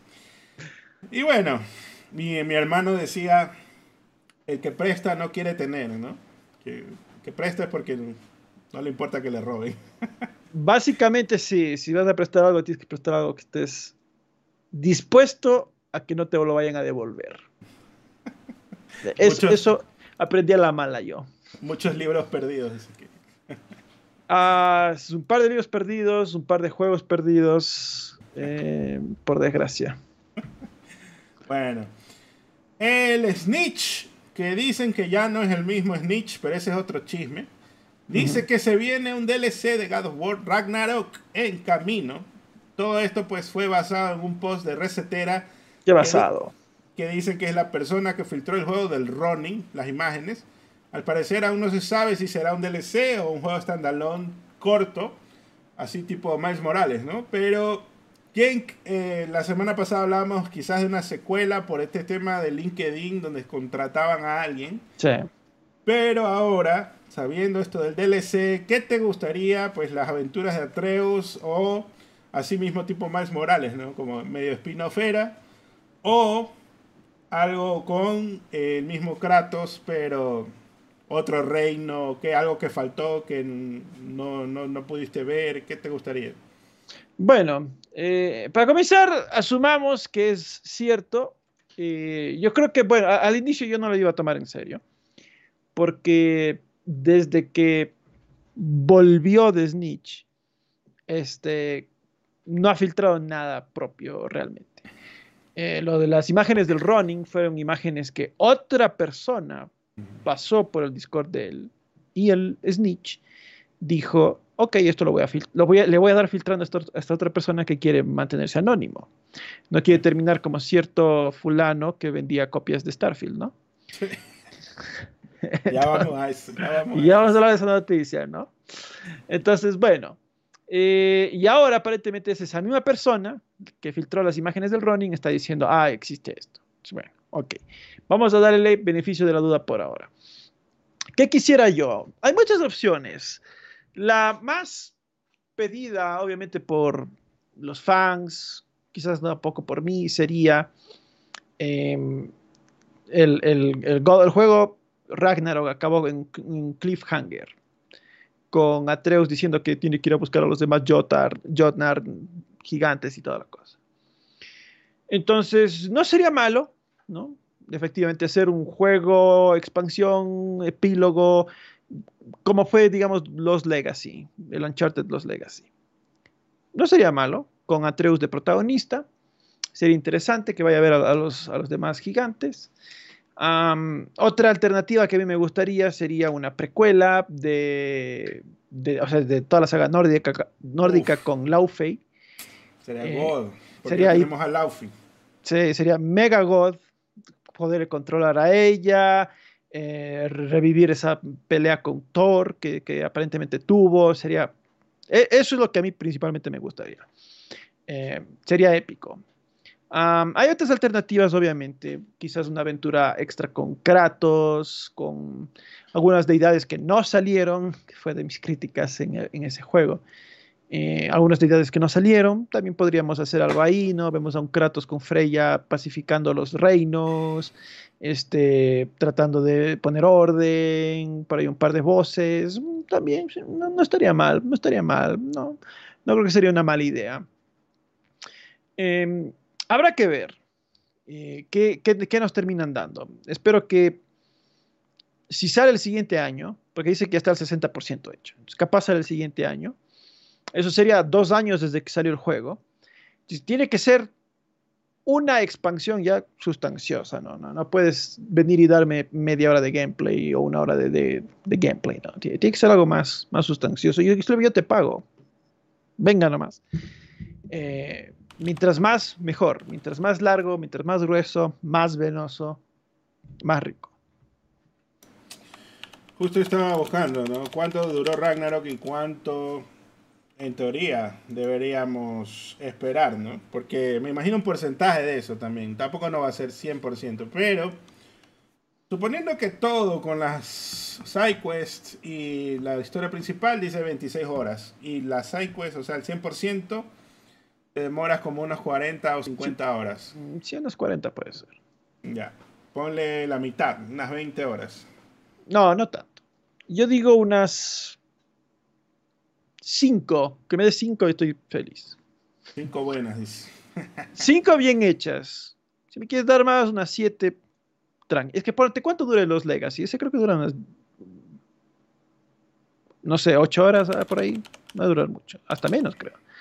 Porque Miles Morales creo que duraba así. Si le sacas platino, todo. Creo que 15 horas. Claro. Eh, los Legacy dura 8 horas y media y completar todo 17 horas y media. Ya Bueno, claro, aquí está. Miles Morales dura 7 horas y media. Y si le completas, me imagino unas 15, pero, pero porque es mundo abierto. Entonces ahí sí claro. puedes meter full huevadas. Esto no va a ser mundo abierto. Entonces ya te digo, unas 10 horas, chuta, digamos que le, le, entre comillas, platinas. Pero ponle, que, ponle a cazar ahí, a, a cazar, ¿cómo se llama? A pixel hunting. Para no, que te, te, te meter un coliseo más. con hordas y ya. no, pero en todo caso, mi idea favorita es la precuela, porque eso sería God, es algo que venimos pidiendo hace tiempo. Por sí. ahí el, el, Edward, como siempre, le encanta matar ilusiones, pues me salió a decir que los cómics eh, se dice algo de Egipto, entonces esa precuela iba a ser algo de Egipto también, y dije, no, pues ahí si le metemos Egipto, esa huevada nunca va a salir. ¿En la precuela? Eh, ¿De qué te hablan, este? En los cómics de entre Grecia y, y ¿cómo se llama? y las tierras de Odín. Ahí hablan de Egipto, no me acuerdo. Así dice él. Bueno. No, caso. Egipto se menciona en Ragnarok, ahí sí se menciona, de este, de este imperio, este reino de, de la arena, sí, sí, le mencionan. De Kratos sí ha, ha, dado referencias sueltas a lo largo de su vida a Egipto, pero realmente no, no nada, nada muy específico. Pero no, pues Egipto ya eso tienes que guardarle para un juego real, para un juego completo. Pero bueno, la cosa es que me interesa el tipo de precuela, ¿no? Además de que ahí sale Kratos revolcándose con osos, creo que por eso también Kenka está ahí emocionado. Pero, sí. por otra parte, quizás, creo yo, de que si le pones a Treus no va a tener el impacto de ventas que esperarían. Así que, más que nada porque también los segmentos de Atreus quizás fueron el punto más débil de Ragnarok también. Bueno, pero puedes también foguear. Bueno, ok, sí, es cierto. El, el, los segmentos de Atreus fueron los más flojos, pero no todos. A mí el bosque de hierro, ese sí me parece una mega aburrición. Esa parte sí, no, no, no tiene excusa, la verdad, es bien, bien aburrido. Así que bueno, mi parte favorita, quisiera, es la parte de antes de llegar, o un resumen le pones ahí quizás el cómic versión animadita, no me molesta. Y luego ya estando en la Tierra, cómo él se fue enamorando de, de esta diosa, ¿no? Así que chévere. Sí puede ser. Bueno.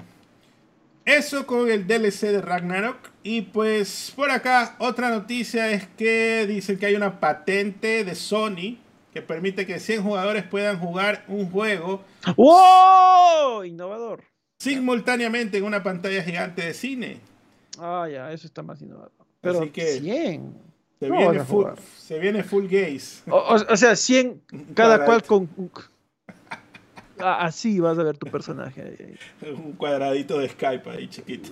Ni eso, loco. Algo Algo chiquitísimo y literalmente va a ser del, del porte de la uña y así va a ser la thumbnail. eso. Pero igual esto de las patentes ya sabemos que pues tómenla Siempre con se pinzas. tómenla con pinzas, muchachos. No, no, realmente no, no, no pasa nada. Recién ahorita se está, se está haciendo el Project Q, se está haciendo realidad después de como 20 años que tiene la patente Sony ahí. Bueno. Y por acá también Stumble Guys, la copia barata de Full Gaze, se confirma para PC4 y PlayStation 5. Así que pues, si necesitaban una excusa para no jugar Full Gaze, que era free to play y todo, ya no sé qué más quieren. Ahora se viene Stumble Gaze, así que ya, ya viene por allá. Y para hacer de puente a la noticia de, bueno, de pasar de Sony a Microsoft, resulta que Peter Moore dice algo que ya se ha sabido hace años, pero pues esto lo están como viralizando como gran cosa. Dice que Xbox tenía que gastar millones para asegurar juegos para el catálogo de la Xbox original. Él dice que tal era el poder de la PlayStation 2 que las compañías no veían razones para sacar los juegos en la otra consola y Xbox tuvo que pagar hasta 20 millones de dólares a publishers para que lo hagan. Y la verdad es que estos 20 millones de dólares, el único título que se me ocurre que debe haber pedido eso debe haber sido GTA. Pero a todo esto, Ken, ¿qué te parece esto que dice Peter Moore? Porque le están echando un poco fuego a las a los temas que ya se conversaron hace poco en el tema de los juicios y todo lo demás. No, el contexto es diferente. Acá no es que Sony estuvo, seguramente Sony no estuvo pagando para que los juegos no salgan en Xbox, sino que Microsoft era visto en ese entonces como una empresa de que hace software de computadora. Eh, ¿Para qué carajo vas tú a invertir un juego en, en- en una consola que está haciendo esta empresa X? Probablemente se va a estrellar, no va a vender nada, ¿no? No va a vender nada, vas a perder todo el dinero. Entonces, si ellos dijeron, bueno, si me pagas por adelantado, Te hago el port. te hago, porque ellos seguramente pensaban que no iba a vender nada. Y no sé qué lloran, Sony hizo lo mismo cuando entró, porque Sony Claro. también era una empresa foránea al mercado del gaming. Eh, Nintendo les veía por debajo del hombro, Sega les veía por debajo del hombro, y Sony tuvo que, pues, a punte de cheques, decir, a ver, Capcom, por favor, necesito que me des tres juegos exclusivos de esta nueva saga que estás haciendo recién Evil, ya. Toma. Fulano de tal, ¿qué tienes? Dame, por favor. Listo. Acá Mengano, ¿qué tiene usted? Por favor, gracias por acolarme con esto. Square Enix, deme tal cosa. Ya. Apunte cheque, Sony también tuvo que hacer eso. Sí, Ya, y- entonces, no sé qué se quejan, pues, eh, así, así funciona la industria, pues. Totalmente. Para mí esto es un secreto a voces que ahora, pues, sacada de contexto suena como que, uy, sí, malvada PlayStation, no sé qué. ¿Y por qué no se dijo eso cuando fue, no sé, la malvada Nintendo, ¿no? Que era, dominaba el mercado y era, pues, hasta incluso bloqueaba que no podía sacar más de dos juegos al año porque quería controlar la calidad y asegurarse de que la calidad sea bla bla bla. Y por eso Konami tuvo que hacerse otra empresa que le puso Ultra Games y ahí sacaba mm, para sacar más juegos y tener más, más billete. Ujú. Así que bueno, tantas cosas, ¿no? Pero a veces siento yo que la gente se hace la, la gil con la historia o no sabe realmente por la ignorancia y pues bueno, ahora hay que volverlos a culturizar poco a poco, pues. Así que No, Así- pero no, hay que desinformarles más.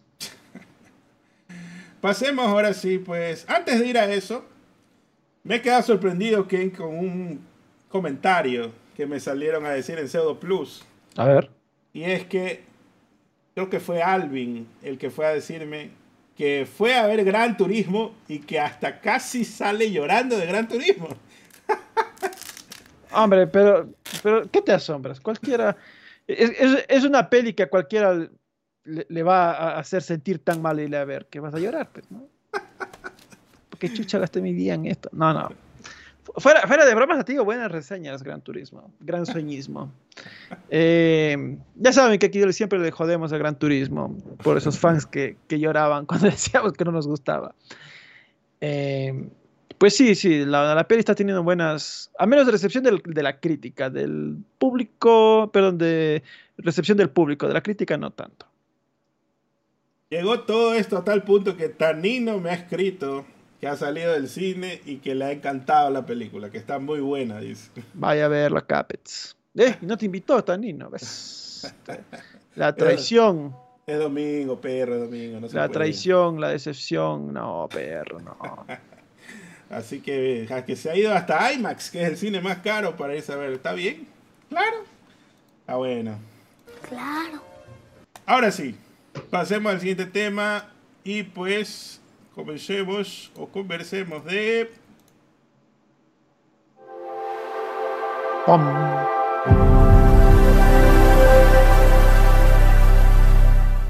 Hablemos ahora pues esta semana de Microsoft. La polémica estúpida iniciada por un tweet le llegó pues a Bethesda. Resulta que el que lanzó esa crítica fue un ex líder de World of Warcraft y los comentarios del conocido ejecutivo de Bethesda, Pete Hines, no se hicieron esperar. Dice, una cosa es tener una opinión, otra cosa es cuestionar el cuidado de un desarrollador, porque lo habrías hecho de otra manera.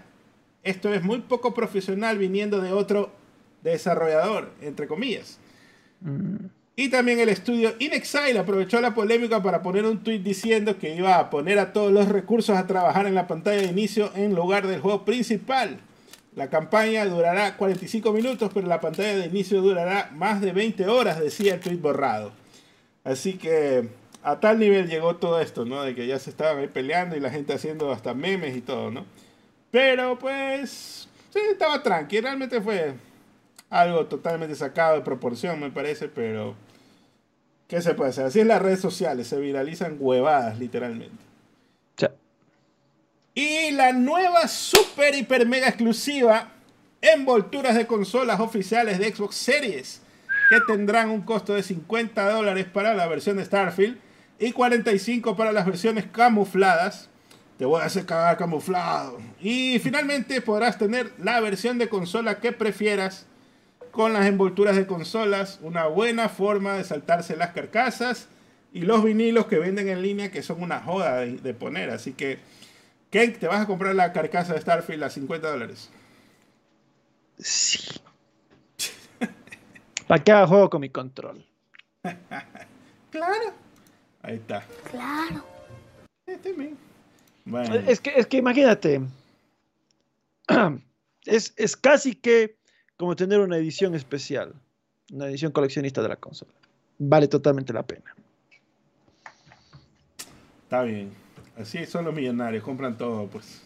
No, no, no, no. Cos- cosas específicas nomás. Bueno. Y pues esta semana ocurrió una noticia con respecto a toda pues la compra de Activision Blizzard. Microsoft anunció que venderá los derechos de stream de Activision Blizzard a Ubisoft en perpetuidad de los juegos que se lancen en los próximos 15 años. Y yo cuando leí esto digo, chucha, en 15 años puedes lanzar tres juegos y ya, o sea, está chistosito como lo escriben, ¿no? En un intento de cerrar el trato con el regulador del Reino Unido, la CMA. Sin embargo, la CMA por su parte dice que no ha recibido ninguna evidencia o remedio que haga que cambien la decisión de prohibir la compra y el 22 de agosto lanzó una orden final de prohibición del trato original en una base mundial. No, no sé qué tanto puede mandar en otros países que no sea el suyo, Reino Unido, pero bueno. Con este nuevo envío, la CMA tiene 90 días para pronunciarse sobre la compra nuevamente. La esperanza de Microsoft es que se resuelva antes de octubre 18, que se cumple la nueva fecha límite para la adquisición. Y pues a su vez la Unión Europea dice que va a reevaluar el trato que han anunciado con Ubisoft. Así que como que removieron las aguas por gusto, por un lado. Pero, ¿qué te parece esto que sucedió? Y pues, como que, ¿será que se cumple o no se cumple a la final? Decíamos, Microsoft puede vender lo que tiene en el Reino Unido y irse nomás a la shit y publicar por otro lado, creo que tú decías. Claro, sí, sí. Eh, pero yo creo que igual sigo esperando que haya algo positivo, la verdad. Eh, no, no, no espero que haya algo negativo. Y pues eh, las opciones están sobre la mesa. Pero obviamente el tiempo dirá. Aquí tendremos que estar un poco cautos, porque quién sabe qué vaya a pasar. Pero yo creo que va a ser positivo. No habrá Game Pass para las Malvinas, dice. Ahí sí van a crecer argentinas los, los habitantes de las Malvinas. Está bien. Y otra noticia es que Microsoft oficialmente ha finalizado la producción de Kinect. La que- ¿What? Todavía se fabricaba esa cosa. Eso estaba pensando y ahorita me acordé. De de buscar el sonido recién, no, no se me ocurrió cuando estaba redactando. De poner el sonido de, de eso de ahí. ¿Dónde está? Aquí está. Chuta, que se pone lento el Windows justo que está haciendo stream. Se pone como loquita. Se pone como loquita, pues. Aquí está ya. Ay, Dios mío. ¿Qué no habían cerrado ya ese antro? Efectivamente. Así es. Y pues el Kinect finaliza la producción, pues la tecnología de su última iteración con el nombre de Azure Kinect será compartido con otros socios third party para que puedan vender sus propias alternativas. Este último, bueno, la última versión del Kinect fue lanzada en el 2019, tenía mejor tecnología en sus cámaras, sensores y micrófonos que el que se había lanzado con la Xbox One. Y pues está bien, ¿no? Ya parece que abandonaron ese esfuerzo por ahí de realidad aumentada y todo lo demás. Pero dicen que sí se estaba explorando eh, en la robótica esto de como tiene esta percepción de profundidad. Puede ser un ojo de un robot en el futuro, un Kinect. Así que bueno, interesante a la final. Mm, curioso. Y ahora, si hablamos de esa noticia, la dichosa noticia de que se filtraron 40 minutos de Starfield, al parecer alguien obtuvo una copia del juego con anticipación y publicó el segmento, pues no estaba sujeto a algún NDA. Resulta que el que publicó todo esto había hecho que roben un GameStop, eh, una caja llena de juegos de Starfield y los estaba vendiendo en línea en una tienda japonesa. Oh. El Muy Hill encima hace su review de Starfield y lo arroba a Todd Howard. Y en pocos minutos lo arrestaron. No, qué estúpido este. Ya. Y en pocos minutos lo arrestaron. eh, pues y encontraron al, al culpable de este Starfield Cidio, Kenk. ¿Qué opinas? ¿Lo viste? Si vi la noticia, aparentemente no, vi la, no la vi completa porque este último no sabía. Este, qué, qué pendejo, la verdad. No hay más que. ay, bien. O sea, yo sé que a veces le gusta a la gente torear al, al- a la bestia, pero. Yo también. Pues bueno, por Gil. ¿Quién te manda a estar encima vendiendo y ahí con tu foto y todo? Tu nombre público. Bueno. Todavía se roba, ¿no? Todavía fuera que el men fuera, no sé, el dueño de la tienda y quisiera hacerse un billetito por ahí. sí. Pero no, lo mandó a hacer, a sustraerse. Qué vaina, ¿no? Y bueno, y él ha estado filtrando e incluso se puso a hacer como que fuera insider, ¿no? Mira todos estos puntos, ta, ta, ta, ta, ta, y puso así varias cosas tipo insider o estos comentaristas que, que ponen así varios puntitos en resumen de lo que tiene Starfield. Y pues realmente había otros que vieron eso y dijeron yo no voy a copiar ese contenido y déjalo ahí nomás. Porque era, bueno, primero que era un man nuevo, ¿no? Y segundo es, pues, resultaba que era el tipo que se había robado y todo lo demás. Entonces, bueno, me imagino estos influencers también probablemente ya estén jugando el juego, así que ¿para qué van a compartir algo que no sea oficial de la compañía? Pues, pues Sí. no tenía sentido tampoco. No, no quieres que Microsoft se moleste y nunca más te vaya a pasar ese tipo de cosas. Claro. Entonces, eh, bueno, las cosas que el man puso y todo lo demás, sí, estaban ahí. Yo realmente no lo vi. Creo que tú sí viste los 40 minutos. Sí me vi, sí me vi. Está bien. Pero solo claro. vi, ni compartí, ni hecho video, ni nada. sí. Vi por interno, nada más. Estaba God. Sí estaba interesante. Ya, ya, está bien. Y pues igual, yo para mí, digo, yo quiero tener la experiencia completa y no voy a jugar 40 minutos, voy a jugar un par de horitas, así que ah, me puedo esperar, igual ya mismo sale, ya falta poco. Claro, bueno, igual 40 minutos es básicamente que la, el tutorial, así. Sí, probablemente. Así que bueno, esa fue la noticia de lo que había pasado. Estaba por ahí medio rarita las redes sociales con eso. Eh, constantemente me aparecía el algoritmo, me tiraba ese pan a cada rato y yo decía, bro, ya. Ya déjalo pasar. Ya, olvídalo. Creo que se había comprado, ¿no? El, el checkmark, ¿no? El blue checkmark para salir más. Ah, ¿en serio? Oh. Bueno, en fin. Murió por su propia boca, perro. Bueno. Y pues Microsoft ha anunciado una serie de nuevos detalles de Forza Motorsport que coinciden con el inicio de la Gamescom que pasó esta semana. El circuito Grand Prix de Nürburgring, no sé cómo pronunciarlo, Nürburgring, porque es nórdico todo eso. Estará disponible de salida y la pista, ni siquiera la voy a pronunciar, Nordschifle, Nordschifle llegará en primavera del 2024. Este está como Sonnenholster, Schwarzenegger y todo eso. El juego. va, a haber chifles, es lo bueno. El juego sale el 10 de octubre. O si pagas la edición premium, la puedes tener 5 días antes. Kate, tú que eres gran fan de Forza Motorsport. Uff, papá. Estás listo. No, no, no sabes cómo voy a hacer mis esfuerzos máximos para evitar ese juego.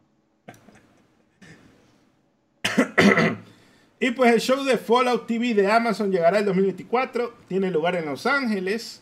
Se filtró un teaser pequeñísimo de la Gamescom en línea, que no lo, no lo hicieron público en YouTube ni nada. Pero a duras penas se ven un par de cositas realmente. No es que se ve gran cosa, ni trama, ni nada. Son personajes a lo mucho. Y pues el escritor de la serie, según dice Todd Howard, es Jonathan Nolan. Y yo me quedé sorprendido. Ah. En serio, Jonathan Nolan, no, será o no será. Así que eh, su neutralidad, díganos, ¿qué opinas de la serie de Amazon de Fallout? Bueno, pues si es que es Nolan, vacancísimo. Mm, dudo, pero lo poco que se vio está interesante. También hemos tenido a lo largo de los años este filtraciones del, del set de grabación, del plató. Entonces, tiene potencial, eso, sí te diré, tiene potencial. No te puedo asegurar que va a ser una serie masivamente buena o algo así, pero tiene potencial para mí. Está bien. estoy buscando los créditos a ver si realmente es Jonathan Nolan el que escribió esa wea. estoy sorprendido realmente. Por dos. No, no, no tienen los créditos todavía. Ah, no, sí, sí está. Ah, ya. Bacasísimo entonces. Sí, sí. Bueno, felicidades, pues, ¿no? Consiguieron al, hermano bueno, dicen por ahí. que él era el de los guiones. por ahí, pues, Jared West, el jefe de marketing de Xbox, dice que Starfield es el punto de partida para una nueva oleada de lanzamientos de juegos First Party. No cuentan Redfall ni. ¿Cómo se llama el otro? El. Eh, el japonés. ¿El Ghostwire Tokyo? No. No, el que era animado, ¿cómo se llama? Ah, el Hi-Fi Rush. Hi-Fi Rush. Esos no cuentan. Luego de esto dice, viene Forza en 2024, viene Hellblade y Towerborn, que es jugable en Gamescom. Además dice About It. Y muchas otras cosas que no hemos comentado que se revelarán en 2024 y 2025. Así que, ¿qué crees que realmente él dice algo así como que es la bala de disparo para inicio de los lanzamientos nuevos? No sé qué, bla, bla, bla. O sea, bueno, básicamente está diciendo que ahora sí inician los años de Xbox. Recién. Pero llevan cinco años diciendo eso. No, ahora sí es el pistoletazo de inicio ahí. Ojalá que realmente sea así. Eh, ojalá que realmente, pero mira, con que vayan, es que los males también están diciendo cosas que quién sabe si después van a cumplir, de que va a ser dos, tres triple A por año o algo así están prometiendo. Mm, bueno, con que entreguen un, hito así, pero un gran juego, me doy por servir. Sí. Por acá Milagro Way mandó 2 dólares. Dice Xbox portable con apps, Game Pass y nube God la rompe. Mm, Xbox portable. No sé si estoy leyendo bien, pero... O sea, creo que estás diciendo como que eh, sería como que el sueño de él, ¿no? Ah, claro. Una Xbox portable que tenga Game Pass y la nube, ¿no? Ah, sí, sería, sería chévere. Pero eso, el Steam Deck tiene todo eso. Puedes ponerle el Game Pass, puedes ponerle las aplicaciones. claro, sí, sí. Pero, o sea, capaz está diciendo hacer algo así como el PlayStation Portal. No sería mal, no estaría mal, sí. Claro que sí, Win bueno, por ahí tendría que ser el sistema operativo compatible para las portátiles con Windows para que sea oficial de Microsoft. Pero, bueno, pues no sé, es un trabajo de todas formas. Sí. Por eso Steam se fue a Linux nomás a, a modificar y ya. Carlos también nos manda pues 50 mexicanos, dice llegué, besos y abrazos de Salina Cruz, Oaxaca, los amo muchachos. Gracias, Carlos. Gracias, Carlos. Un abracito para ti. Y continuando, pues Phil Spencer dice que le encantaría encontrar soluciones para que los juegos de Xbox 360 no retrocompatibles no se pierdan cuando cierre la Store de 360 en el 2024.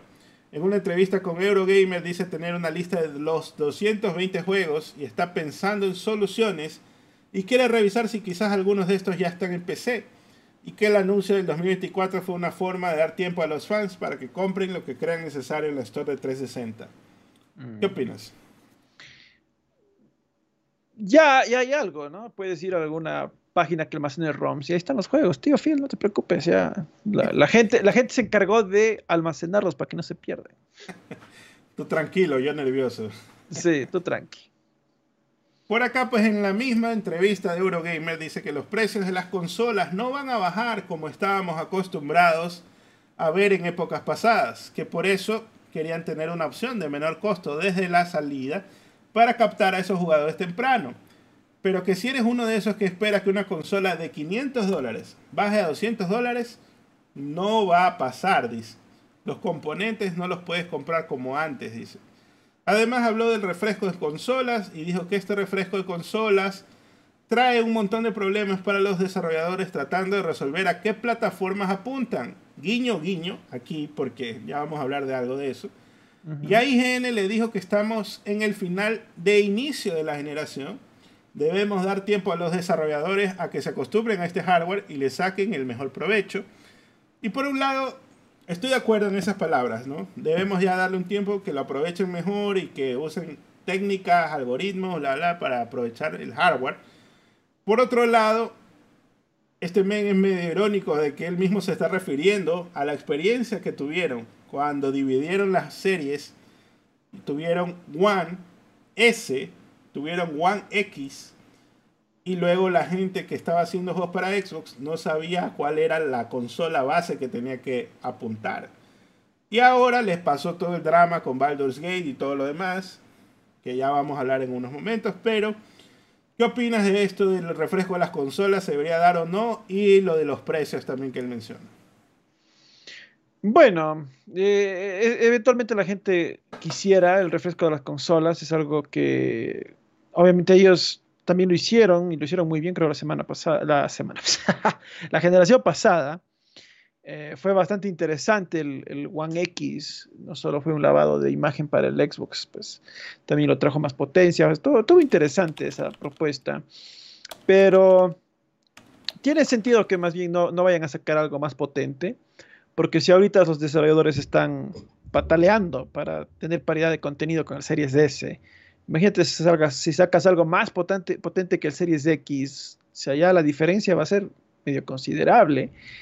Eh, va a ser más recursos que capaz los des- desarrolladores no van a querer gastar o van a estar muy reacios. Eh, por mí, eh, no, no creo que deberían, honestamente. Creo que más bien deberían esperarse.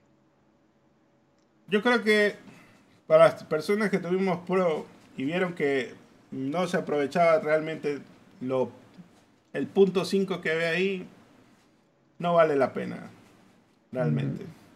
Así que por ese lado está bien. De ahí lo de los precios, pues sí, ¿no?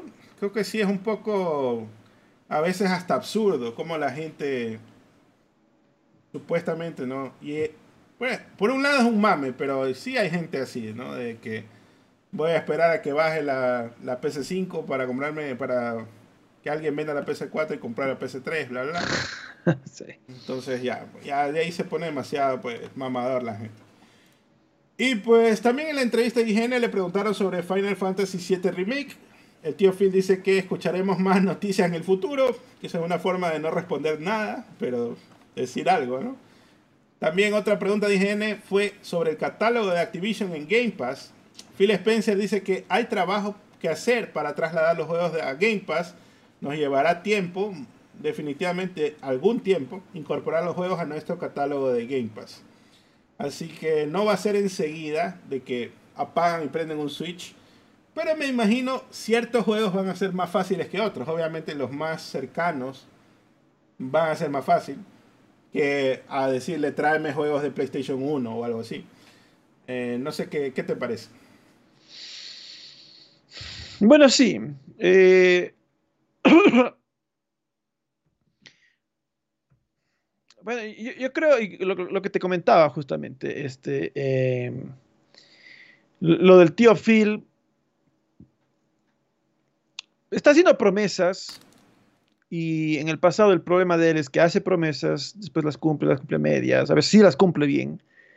Eh, pero esta es, esta es una que yo sí siento que más bien habría que esperar y ver si es que lo cumplen en primer lugar. Recuerda que hubo mucho, mucha controversia con respecto de, de siquiera si existían y, y, toda la cosa en varios de estos juegos. En saber qué tal. A, a, a, ver qué tal si se cumple o no. Vamos a ver, vamos a ver. Lo que recuerdo es que con Bethesda también pusieron como que lo más reciente primero y los juegos más viejos se demoraron más. Claro, y llegaron bueno, algunos a consola nunca llegaron, pero digamos a, a, PC al menos sí, sí llegaron a, a bastantes. Claro, sí.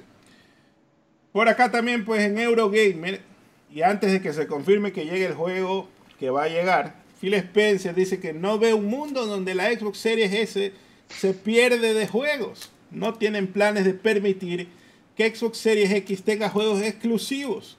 Dice que todo se trata de características claves como el ray tracing que sí tiene soporte en Series X y S no lo tiene.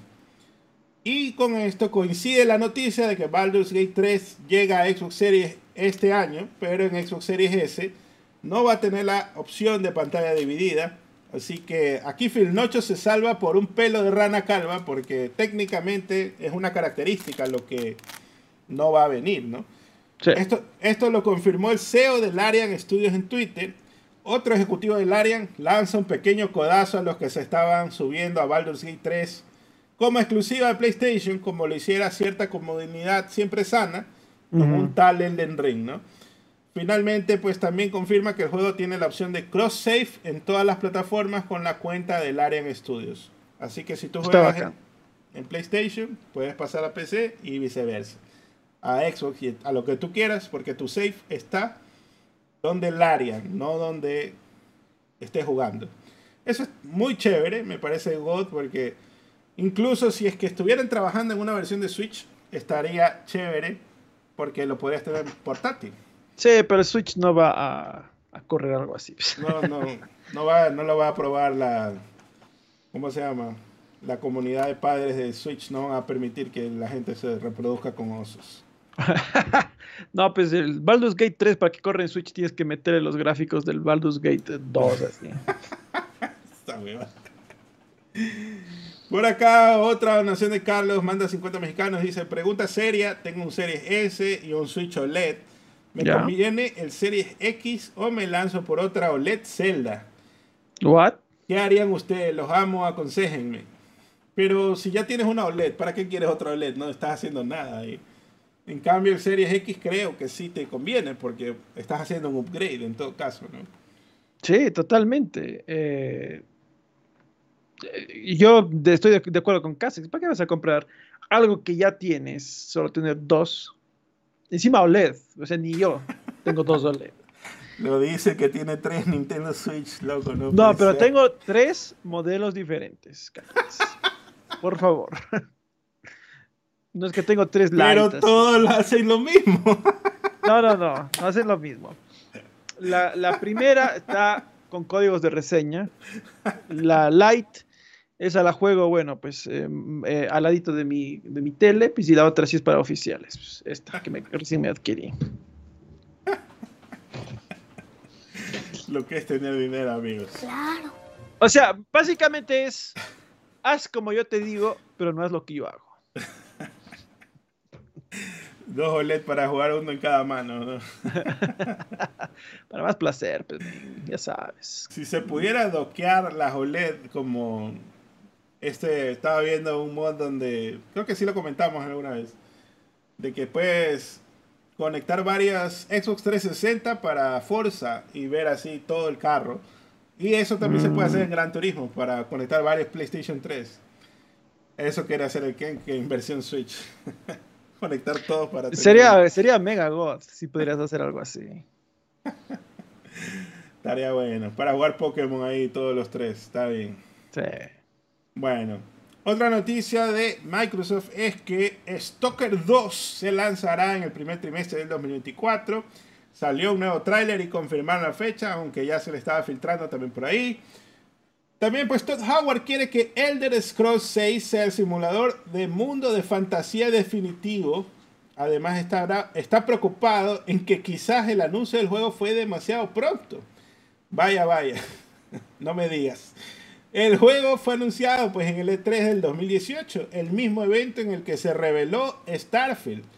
Dice que Elder Scrolls 6 aún se encuentra en la etapa de diseño, pero que al mismo tiempo revisan constantemente la tecnología, pues el motor Creation Engine 2 que está usando Starfield, pues para ellos todavía es nuevo. Entonces aquí todavía están averiguando qué nomás pueden hacer. ¿Qué, qué te parece esta idea de que pues eh, quizás lo anunciaron muy temprano y bueno, quiere el simulador definitivo? No sé, eh, no, no sé qué me hace sospechar que lo anunciaron demasiado anticipado un juego que ni siquiera han empezado a desarrollar. O sea, no, no. Algo, me dice que puede tener razón.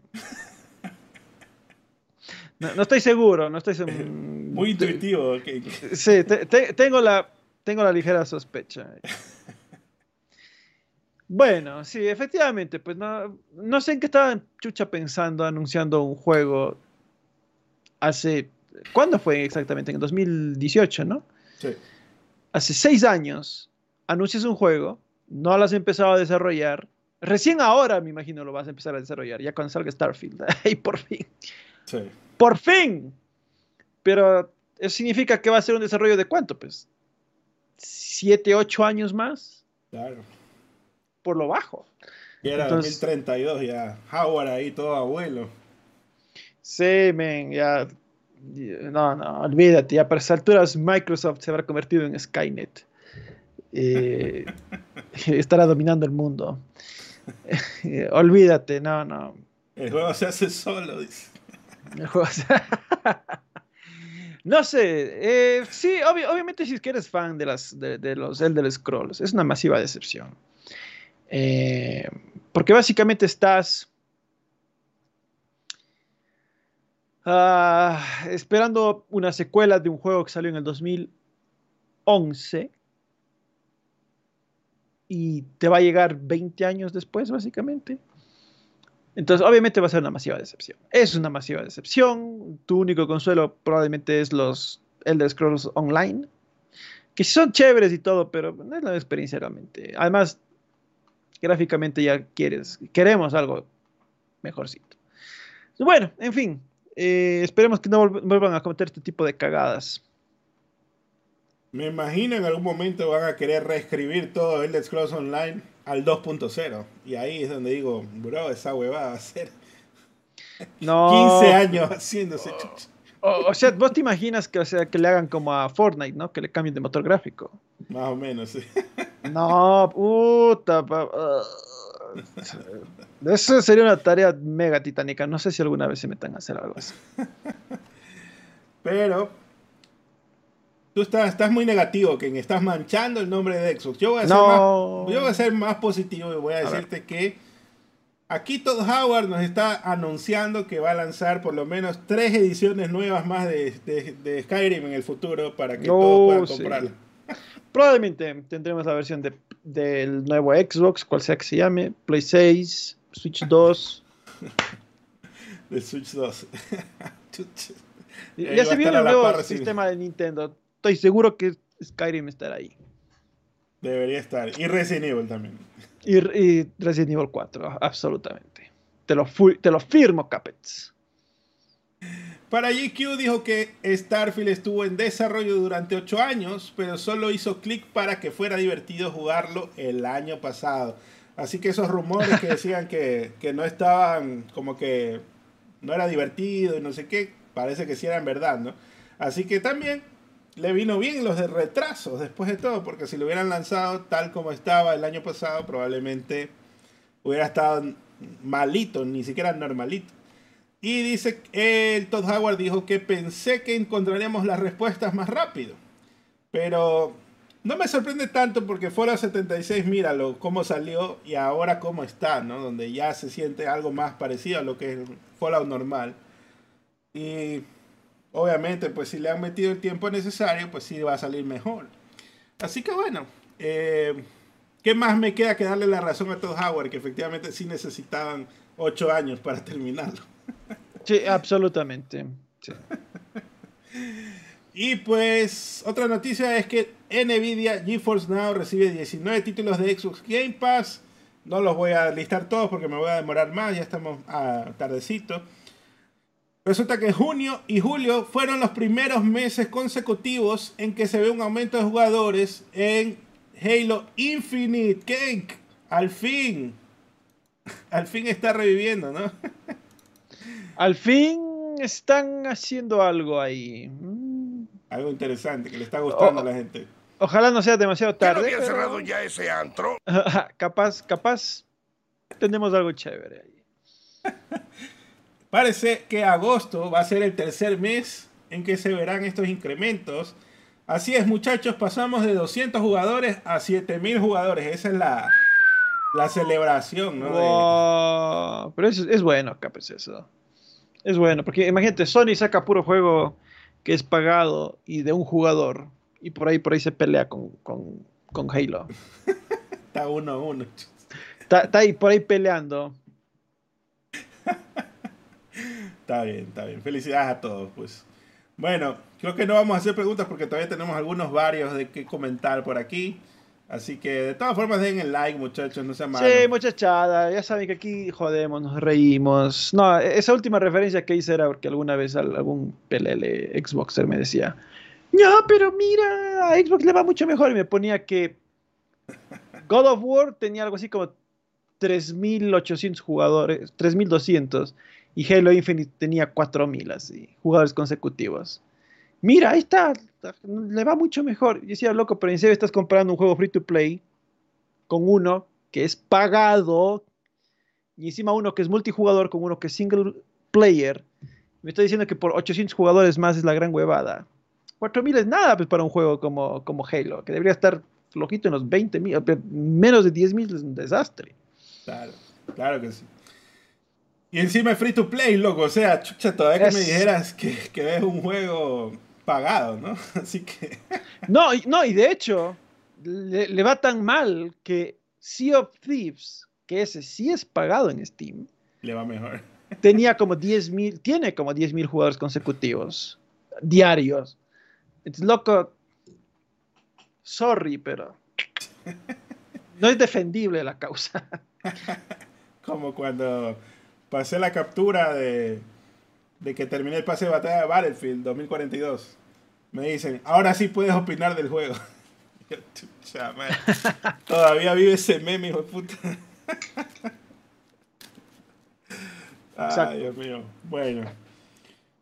Pasemos, vamos a ver si alguien entendió la referencia. Pasemos a varios. Resulta que la Metal Gear Solid Collection tendrá un icono por cada juego en el sistema que elijas comprarla y un icono para ambos juegos de 8 bits. El primer juego viene empacado en un emulador tal cual salió. Es decir, que no tiene ninguna mejora conocida soportada en otros emuladores, ni siquiera la opción de pantalla ancha. Puedes acceder al libreto y master books de los tres juegos. La novela gráfica tiene efectos de sonido, animación y música en la más alta definición. Lo malo, bueno, para la gente que juega en Switch, es que todos los títulos seguirán corriendo a 30 FPS a pesar de casi de ser casi como 5 veces más que un PlayStation 2. Y leía por ahí que el Metal Gear Solid 3 en Switch le vieron que tenía bajones de frames a pesar de que está apuntando a 30 FPS cuando entras al, sí, al, al pasto, ¿no? Comienza a, a tener bajones. En las demás plataformas la resolución será 1080p y 60 fps, es decir, que no hay opción 4K. La colección viene con una advertencia de que el contenido de los juegos puede ser considerado anticuado y que la visión original del creador no ha sido cambiada. Así que, Ken, ¿qué opinas? Desastre. ¿Qué más voy a decir? Mm. No, no. Eh, lo de. Lo de lo, lo de esta controversia, por, por desgracia, nace porque inclusive en redes sociales la gente estaba compartiendo información errada. Eh, después tuvo que salir la propia Konami a decir, no, no, no, realmente está así el juego. Con las resoluciones. Y ahí eso del contenido desactualizado. No, no sé qué es, no, no creo que se refiera a gameplay. No. Creo que se refiere a algún, alguna sexualización de algún personaje o algo así, me imagino. Sí. Ya, ya sabes que Kojima tiene sus sus Kojimadas. Y eso que no han jugado Peace Walker. Ya ni les digo qué pasa ahí, la verdad. Le tira a una niña, creo. Es básicamente si se acuesta con una chica de 15 años, algo así. Este ve, viene el FBI, loco. Eh, Sí, puta, FBI, pum, pum, pum, pum, puta. Ese es tu héroe. Mm, desastre. No es mi héroe porque es el Big Boss. Mi héroe es Snake. Pero Pues la, sí. la cosa es que dicen que el Metal Gear 1 tiene le hace ciertas alusiones pues a la Meredith, ¿no? Ya. De, de que se la, se la va a comer y cosas así. Bueno, le, le insinuaciones, coqueteos y cosas así. Mm, Así que bueno, eran cosas aceptadas en los años 90, supongo, y por eso ya pues pasó. Por acá pues parece que Ubisoft sigue comprometida con mantener a Far Cry como una de las IPs en el futuro, o sea, no solo quiere Assassin's Creed, pues promovieron a una de las veteranas del estudio de Montreal a vicepresidente de marca, Sandra Warren, estará a cargo del futuro de la IP. Trabajó en la IP desde Far Cry Primal, pero está en Ubisoft desde el 2006, así que felicidades, que le vaya muy Bien. Ujú. También se revelaron más detalles de la secuela cancelada de Phoenix Rising.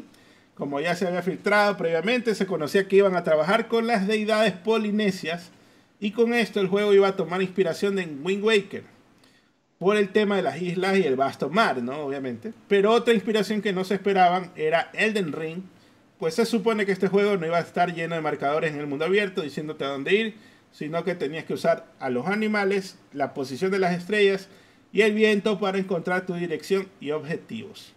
Así que, bueno, también pues... Sí, aquí hay, se me fue un quote que no va, pero bueno.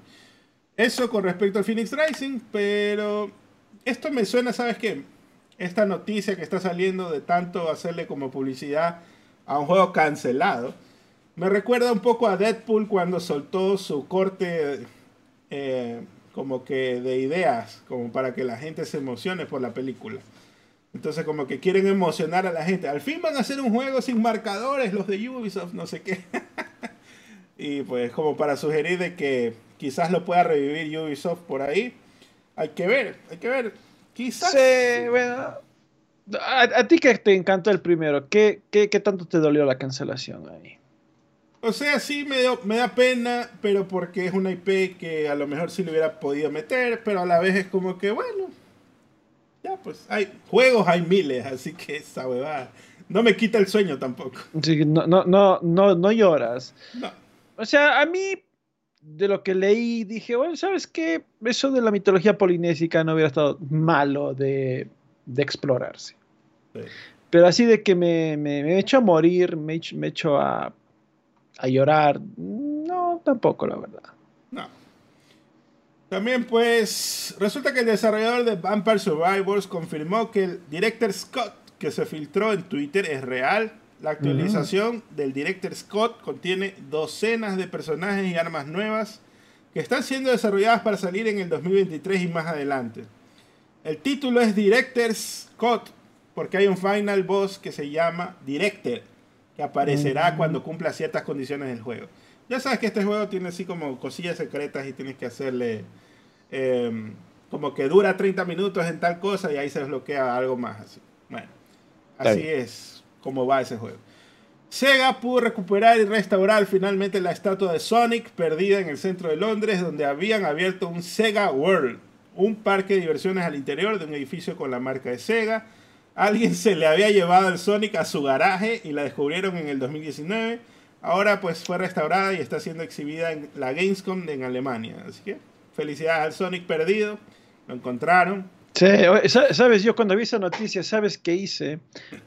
Me fui a ver Console Wars.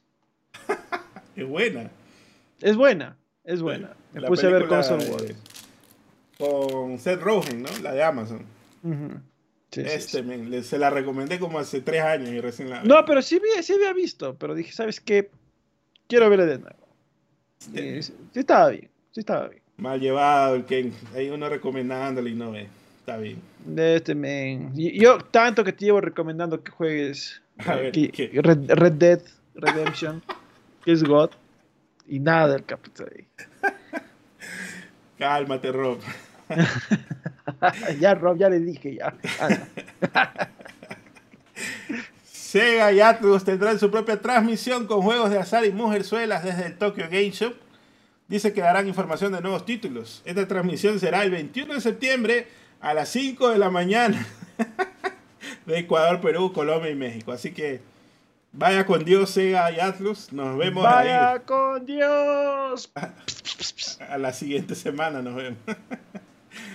y pues para los dos fans de Mega Man que quedamos, existe un nuevo estudio japonés llamado Berserk Boy Games, que están por lanzar su nuevo juego Berserk Boy, muy inspirado en las mecánicas de Mega Man. Hasta el resumen del juego dice algo muy parecido. Dice, en un futuro lejano, un científico loco y su ejército de la oscuridad buscan esclavizar a la gente de la Tierra. La esperanza para toda la humanidad reside en la resistencia, pero son suficientes. Ingresa Kei, un héroe novato que es transformado por la misteriosa energía del orbe en Berserk Boy. Así que, obviamente, tiene toda la vibra ahí. Pero lo mejor de, y este es el plot twist, no solo se inspira en Mega Man, sino que también tomó elementos de Metroid, donde los poderes que adquieres te revelan nuevas secciones que puedes visitar. Así que bueno, está bien. Vamos a Ya, probarlo. ya, ya, ya vos te interesa este Mighty Number 10. Sí, sí, sí. Va a probarlo. ¿Sabes que el Mighty Number 9 nunca lo, ni lo probé ni porque lo regalaron el Plus? Ah, este, en serio, pensé que hubieses. Pero es que la Hasta- prensa lo hizo pedazos, pues. Ya, dije, ya se vale verga, ya. Yo pensé que lo hubieses contribuido hasta en el Kickstarter, todo ahí. Nah, perro, no. Otra noticia es que Atari quiere volver en forma de fichas con una nueva consola retro que ha llamado Atari 2600 Plus, Ah, la cual tiene HDMI y puede jugar los cartuchos originales de los juegos de Atari 2600 y 7800. Se lanzará el 17 de noviembre por 129.99. Para los que no tengan colecciones millonarias como Ken, pueden conseguir un cartucho con una compilación de 10 juegos de Atari 2600. El control adicional se venderá por 39.99 e incluye un juego de 4 en 1. Otros juegos se venderán por 29.99. Yo, estos men están Puta, que estás drogado. Aquí la cosa es que al principio estaba pensando, quizás a mi hermana regala, pero a él sí le gustaba el Atari. Pero dijo, está carísimo toda esta huevada, lo que sea, no, no sé, no vale la pena para mí. Muy Sí. caro. Sí, sí. de- de- de- y, eso, y eso que vos sí pro- llegaste a poder probar eh, Atari, me, dijiste, me decías en una computadora específicamente. ¿no? Pero no, no, la verdad, está drogado Atari con esos precios. Sí. Y no solo es el precio, sino que ponte, paga 129.99 y no viene ningún juego. O sea, por lo menos ponle ya ahí los juegos directamente, ¿no? Y con, tranquilamente lo puedo hacer con otro emulador. de- Ponme unos ROMs nomás, perro. Sí, directamente, sí. Bueno, también Hyper Light Breaker, la secuela 3D del juego Hyper Light Drifter, retrasó su salida de Early Access al 2024. Así que bueno, está bien. El estudio que ya le sabe a los remasters bien hechos, Night Dive Studios, ha anunciado que están trabajando en el remaster de Turok 3. Ellos hicieron el remaster de Turok 1 y 2. El remaster saldrá en todos lados el 14 de diciembre, perdón, de noviembre. Además, anunció el remaster de Star Wars Dark Forces, lo tienen en desarrollo. Dice que los remasters usan el motor propietario del estudio que permite a los juegos correr hasta en 4K y 120 FPS, dependiendo de la plataforma. Y te cuento que en que System Shock Enhance me gustó mucho y es de justamente de este estudio. Y Justo Dark Forces era uno de mis juegos favoritos en la pecerda de, de 100 dólares, ¿no? En ese tiempo. Eh, esa Dark Forces, recuerdo que tenía el demo. Jugaba solo el primer nivel y lo volví a jugar porque me, me volvía loco de que estaba jugando un shooter de Star Wars en esa época. Loquísimo. Sí. Oye, y vos, este. eh, Dices que, estás- que jugaste el. el, el- ¿Cómo es? System Shock. Sí. Me dieron el código para Epic Games Store. Está bien, buenazo. Es buenísimo. Está interesante, pero no te dicen a dónde ir ni nada. Tú tienes que ir. Claro, es- explorando. ese, ese es el. Pero ese es el, el, el- ¿Cómo se llama este del Big Daddy, este juego? Bioshock. Antes, antes de Bioshock era el System Shock, sí. Sí, sí, sí. Eh, sí, O sea que- efectivamente. Creo que Ken Levine entró en, cuando se estaba haciendo el System Shock 2 y ahí él salió con la idea de hacer Bioshock. Mm, está bien. Perfecto. PDP, el creador de controles third party, anuncia una línea de controles y accesorios con figuras dentro de los plásticos. Se confirmaron tres controles de Switch y Xbox con personajes de Sonic y un headset también, además de un control de Switch con Pikmin. Así que para, me imagino para hacerlos coleccionables o algo, pero a la vez es como, esta huevada no va a durar nada. Hagan uno de Metroid. ¿Cuál te gustaría a ti? Ken? El oso. Mm, Un osito ahí. sí puede ser. Venga, el oso. Oye, con esto de Baldur's Gate, me olvidé de comentarte eso. Ahora que sale Baldur's Gate en Xbox y con toda la controversia, ¿sabes que hubiera sido God? Es que Phil Spencer diga, toma 20 millones, dámelo, ponlo en Game Pass ahorita mismo, ahora que sale, ¿no? ¡No! Me lo pasaría otra vez. se- quedado así, súper joya de que de una vez le pase un billete ahí el tío Phil. Pero, bueno, vamos a ver, ni siquiera tiene fecha, ¿no? Vamos a ver cuándo sale. Pues, y por acá, la tecnología para evitar que los pecerdos 250 pirateen los juegos AAA, el de Nubo, ha creado una nueva versión de su herramienta para Unreal Engine que hará que el juego sea más difícil de modificar para hacer mods. Por ahora, de está trabajando para prevenir estos hackeos, pero si el publisher decide que no quiere que modifiquen su juego, también puede activar esta opción, incluyendo opciones para evitar que minen los datos del juego, que fue lo que le pasó a Tekken, creadores de cheats y de programas de fraude, pues va a evitar que puedas desencriptar el binario del juego. Así que algunas medidas se vienen y vamos a ver, eso es- quizás es la... O, lo o sea, me la estás PC. diciendo que las próximas así programas y consolas van a ser no binarios. Efectivamente, así es. Eso es lo que estoy diciendo específicamente. Co- correcto, está bien. Más progres, está- está- correcto. Epic ahora ofrece a los desarrolladores que se lleven el 100% de las ganancias por 6 meses si es que salen exclusivamente en la Epic Game Store. Luego de eso vuelven a la tasa normal de ganancias del 88 y 12%. El programa está disponible para todos los juegos que salgan desde el 16 de octubre en adelante, así que me imagino Alan Wake se lleva eso por ahí, un billetito. Sí puede ser. Y aquí vino algo controversial, es que EA despidió a 50 empleados de BioWare, entre esos varios desarrolladores y escritores que han estado en BioWare desde el Baldur's Gate original. EA dice que los proyectos no se verán afectados, pero varios de estos juegos de BioWare llevan 8 años anunciados, ¿no? Quizás no desarrollándose, pero anunciados sí. En redes sociales se dio el apoyo respectivo a las personas que trabajaron en los juegos y fueron afectadas por los despidos. En específico está eh, una persona que se llama, creo que era Mari Kirby, algo así, que ella escribió los juegos de Dragon Age y viendo el éxito que tiene Baldur's Gate 3, despiden a toda esta gente. La verdad es que La, la- la mejor decisión que pudieron haber hecho para terminar de matar el estudio. Y eso justamente es a lo que iba, porque ya, ¿qué queda en BioWare? Es, ya es un- una ceniza de lo que realmente existió en alguna vez, ¿no? Oye, ¿qué estás haciendo? Está dañando la, la cortina. ¿Qué estás haciendo? Anda por allá. Ya faltó que hagan Anthem 2, dice Daniel. Sí, ¿no? O sea, es que no, no sé la verdad cuál es la dirección que quieren tener. Eh, o sea, viendo el éxito de, justamente de, de Baldur's Gate, debes darte, de, de nuevo, hijito, debes darte cuenta que realmente cuando le pones cariño y fe a las cosas, ahí es donde se progresa. eh. en fin, eh, qué pena por los que fueron despedidos. eh, ojalá Larian les contrate, ¿no? Sería vacancísimo que Larian Eso. diga, vente para acá, ¿no? Justamente da como que ideas para una expansión del estudio. Sería chévere que los recojan a los de BioWare Sí, básicamente, sí. y decirles, vengan, escribamos eh, Baldur's Gate 4 o algo, ¿no? Claro, O sí, no, wow. Never, Neverwinter Nights 3, que sería también puede ser. Sí, ¿no? Cualquier co- cosa sería bueno. Eh, qué pena por esta gente que sea despedida, pero pues, ah, la verdad es que Electronic Arts hace muchas cosas mal, la verdad.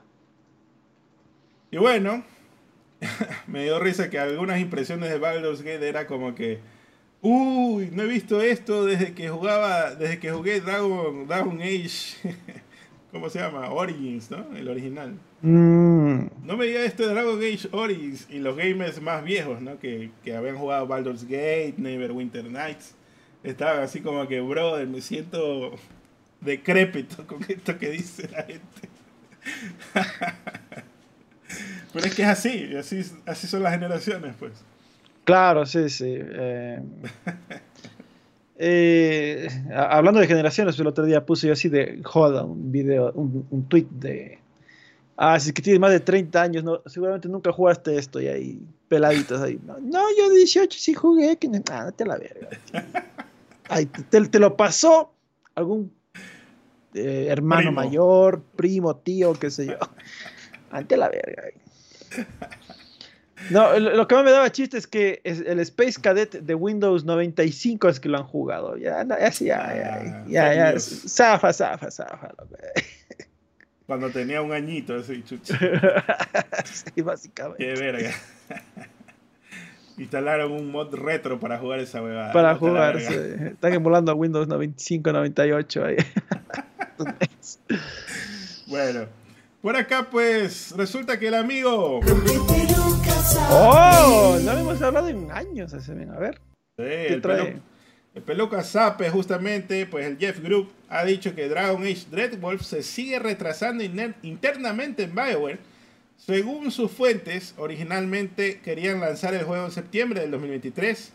Hace poco se movió a marzo del 2024, pero ahora se espera se mueva a mediados del 2024.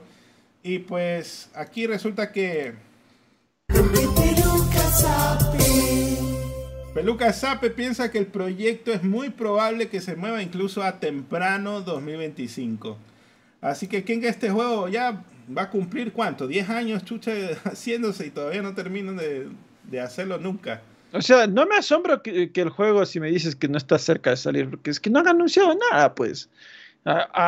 Si el juego sale este año, el primer sorprendido fuera, si hubiese salido este año, el primer sorprendido sería yo. Diría, pues madre, qué raro, ¿no? Este juego no anunciaron más que un, logo, no hicieron la Metroid Prime 4. Y nada, ¿no? Entonces, eh, bueno. Am, no, no, yo, yo sí, 2025, 2024 no, no veo posible que salga este juego. Si sale, nuevamente, el primer sorprendido sería yo. Ah, estoy buscando cuándo fue anunciado, pero no me acuerdo exactamente, pero creo que lo que hicieron originalmente fue mostrar el, de que estaban haciendo un Dragon Age, pero no dijeron el nombre. Y más bien el Dreadwolf le pusieron, creo que en el 2021 recién. Y aduciendo supuestamente de que ya estaban como que ya tratando de poner todo junto, ¿no? Mm, sí. Pero, pues, no sé. Es una lástima. Ya quisiera más bien que ya dejen morir a BioWare tranquilamente y en paz. Y pasen la página y dedíquense nomás a Respawn y lo que sea. Pero o que le vendan en todo caso. que lo vendan y se autocompren, quizás. Sería lo ideal, que se vayan, sí, sí. Ahí viene Microsoft y se lo lleva también. bueno. Certain Affinity pues ha anunciado que está trabajando en un shooter de primera persona con el código Project Loro.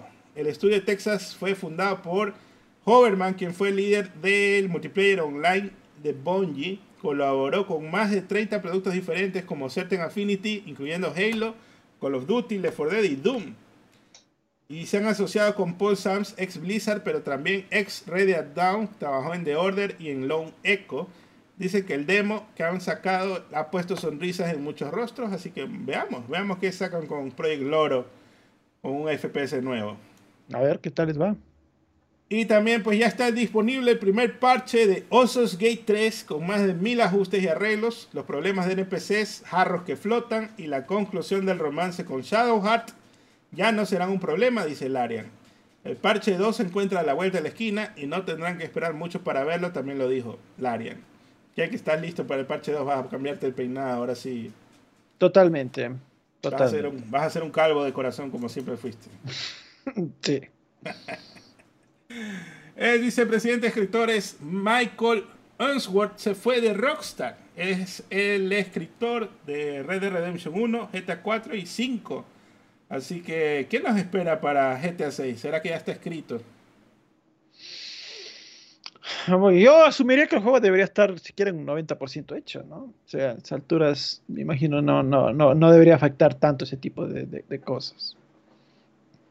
Vamos a ver. Ojalá le vaya bien y pues quizás se lo lleva el Dan Hauser, ¿no? A su... O si no, el otro men que está haciendo el Open World también como GTA. Veamos qué pasa. A ver. AMD confirma que sacará el FSR 3 en juegos selectos en septiembre, que le copiaron los deberes a Nvidia con el DLC S3, dice, y que este estándar será compatible incluso con las consolas. Podría llegar la tecnología de extra frames a otros juegos. También dice que FS3 FSR 3 será compatible con PCs de 250 y las GPU con series RTX 20 y superiores. Así que bueno, felicidades AMD, creo que eso es lo que la parte fuerte de AMD es que lo hace un estándar más amplio. En cambio, Nvidia pues es más propietario, más cerrado. Así que bueno. Finalmente, Persona 3 Reload se lanza el 2 de febrero del 2024 en todas las plataformas y pues en Game Pass va a estar en Xbox y PC. Nada más, eso fue todo lo de esta semana. Nos extendimos hartísimo con lo de ¿cómo se llama? Gamescom y las reviews. Así que bueno, eso es todo, que despida lo que nos vamos. ¿Cuántos likes quedaron?